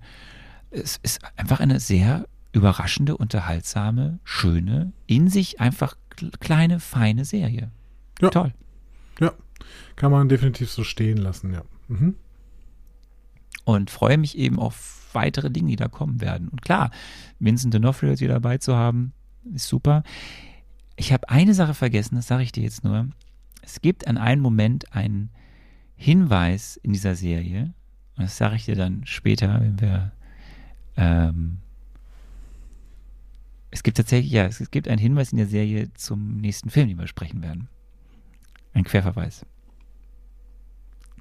Okay. Äh, sagt, äh, sagt ein, ein, ein Charakter, ein Charakter sagt etwas, äh, warum sie, sagen wir mal, warum sie da ist. Und Mhm. es ist ein Querverweis auf ähm, äh, Spider-Man No Way Home. Da kommen wir dann zu in der nächsten Folge, ab der nächsten Folge. Ich sag mal, ich bin sehr gespannt. Auf jeden Fall. Und vor allen Dingen aber auch gespannt, wie ähm, die Leute, ich glaube tatsächlich, dass wir da sehr, sehr, ein sehr, sehr einheitliches Bild sehen werden. Ich habe das Gefühl, dass einige das vielleicht so irgendwie noch als Top-Serie sehen, so dann vielleicht auch eine Eins geben würden. Ähm, aber dass da nicht groß unter einer 3 gefa- ge geschätzt wird. Also ich glaube, es wird sich relativ nah an dieser 2, 2 Plus, die wir jetzt gegeben haben, hier einpendeln. Ähm, weil diese Serie tut wirklich niemandem wirklich weh. Und sie ist konsequent erzählt, also ist alles irgendwie, das ist, man kann sich über nicht viel aufregen irgendwie. Ne? Außer diese paar Sachen vielleicht, die ich da noch anerwähnt, äh, erwähnt habe in dieser letzten Folge. Aber ich glaube, das passt schon ganz gut. Ne? Also ich bin gespannt, äh, was ihr denn dazu sagt. Wir haben auf jeden Fall so ein paar äh, Stellen, an denen ihr denn eure Meinung loswerden wollt. Und äh, das sind folgende. Ihr habt MCU-Entzugserscheinungen, Fragen oder möchtet einfach etwas loswerden? Diskussionen zu jeder Folge findet ihr auf einfachmarvel.de. Außerdem gibt's uns auch auf Instagram, Facebook und Twitter unter einfachmarvel. Wir freuen uns auf eure Nachrichten und Kommentare. Das ist der Fall. Und ähm, ich freue mich jetzt äh, auf nächste Woche, wenn wir äh, was machen, Anne? Du musst noch ähm, drei Spider-Man mit Tobey Maguire sehen und zwei Spider-Man mit Andrew wish. Garfield. You wish. Ich gucke vielleicht Marvel Legends über Spider-Man. Ja, aber du musst dich ein bisschen auseinandersetzen mit den alten Spider-Man-Filmen bis nächste Woche. You have to. Ja, ich lese mir, äh, ich lese mir ähm, Reviews durch. Gut. Ich, Ich kenne die, kenn die Spider-Man-Gegner. Dr. Octopus. welche, welche hast du gesehen? Wel- Welche hast du gesehen? Ich habe äh, Spider-Man 1 und 2 mit Tobey Maguire, glaube ich, gesehen. Also ich habe 1 gesehen, das war, glaube ich, hier mit ähm, ha, dem, dem Goblin. Green Goblin. Kann das sein? Mhm. Mhm. Und 2 war mit Dr. Octopus. Hier von äh, Al Alvaro, äh, Alvo Morata. Alvaro, also diesem spanischen Schauspieler, dem mexikanischen Schauspieler, bestimmt spanisch, Sp mexikanisch, ich weiß es nicht. Ähm, den ich aber sehr schätze eigentlich. Ich hab, der hat auch bei Pedro Almodovar in Filmen schon mitgespielt. Ähm, ja, auf jeden Fall, diese beiden habe ich gesehen. Ich Ähm, helfe dir. Einmal haben wir William Defoe. Willem Dafoe. Hm, Willem Dafoe äh, als, als Green Goblin, ne? Ja. Und Und wir haben. den Dr. Octopus hat gespielt. Ja, ich helfe dir. Alvo. Ich suche. Wie heißt er denn? So finde ich den denn jetzt nicht. Tja. Wird auch nicht spannender, so eine Google-Suche. Dr. Octopus Actor. Alfred Molina heißt der Mann. Ach, so heißt er genau. Das, du bist aber nicht so gut im, im, ähm, im Suchen, oder? Nee, Ähm, heute nicht. Heute ist es ist einfach, äh, es muss wieder reinkommen Genau. in alles. Alfred Molina schätze ich sehr. Ähm, und das ist ein britischer Schauspieler. Warum spielt er denn ständig in, in spanischen Filmen mit? Aber, aber das heißt, den dritten, den dritten Film mit Tobey Maguire hast du nicht Ich gesehen. glaube nicht, tatsächlich. Und was ist mit den Andrew Garfield-Filmen? Die auch Der nicht. Amazing Spider-Man? Die definitiv nicht. Was war denn der dritte? War das mit dem, war da nicht so ein Silver Surfer dabei oder so? Ja, aber interessanter wäre es für mich, äh, ob du es vielleicht schaffst, Nee. einen der beiden Garfield-Filme dir anzuschauen. Von mir aus in anderthalbfacher Geschwindigkeit. Vielleicht den zweiten.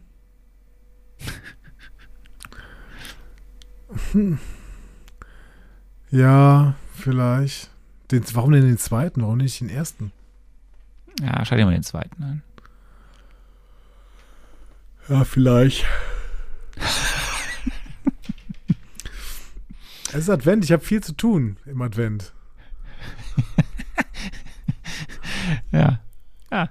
Filme gucken, richtig. Liebe Schau- Leute, das war's mal, für heute. Geschmeidige, ich glaube, wir haben heute, heute mal ge- geschmeidige zwei Stunden. So, Fast kurz für unsere Genau. Verhältnisse. und ähm, die letzten Worte gehören wie immer dem Großartigen, dem Unvergleichlichen, dem äh, Unbeschreiblichen Arne Agasse. Bleibt gesund.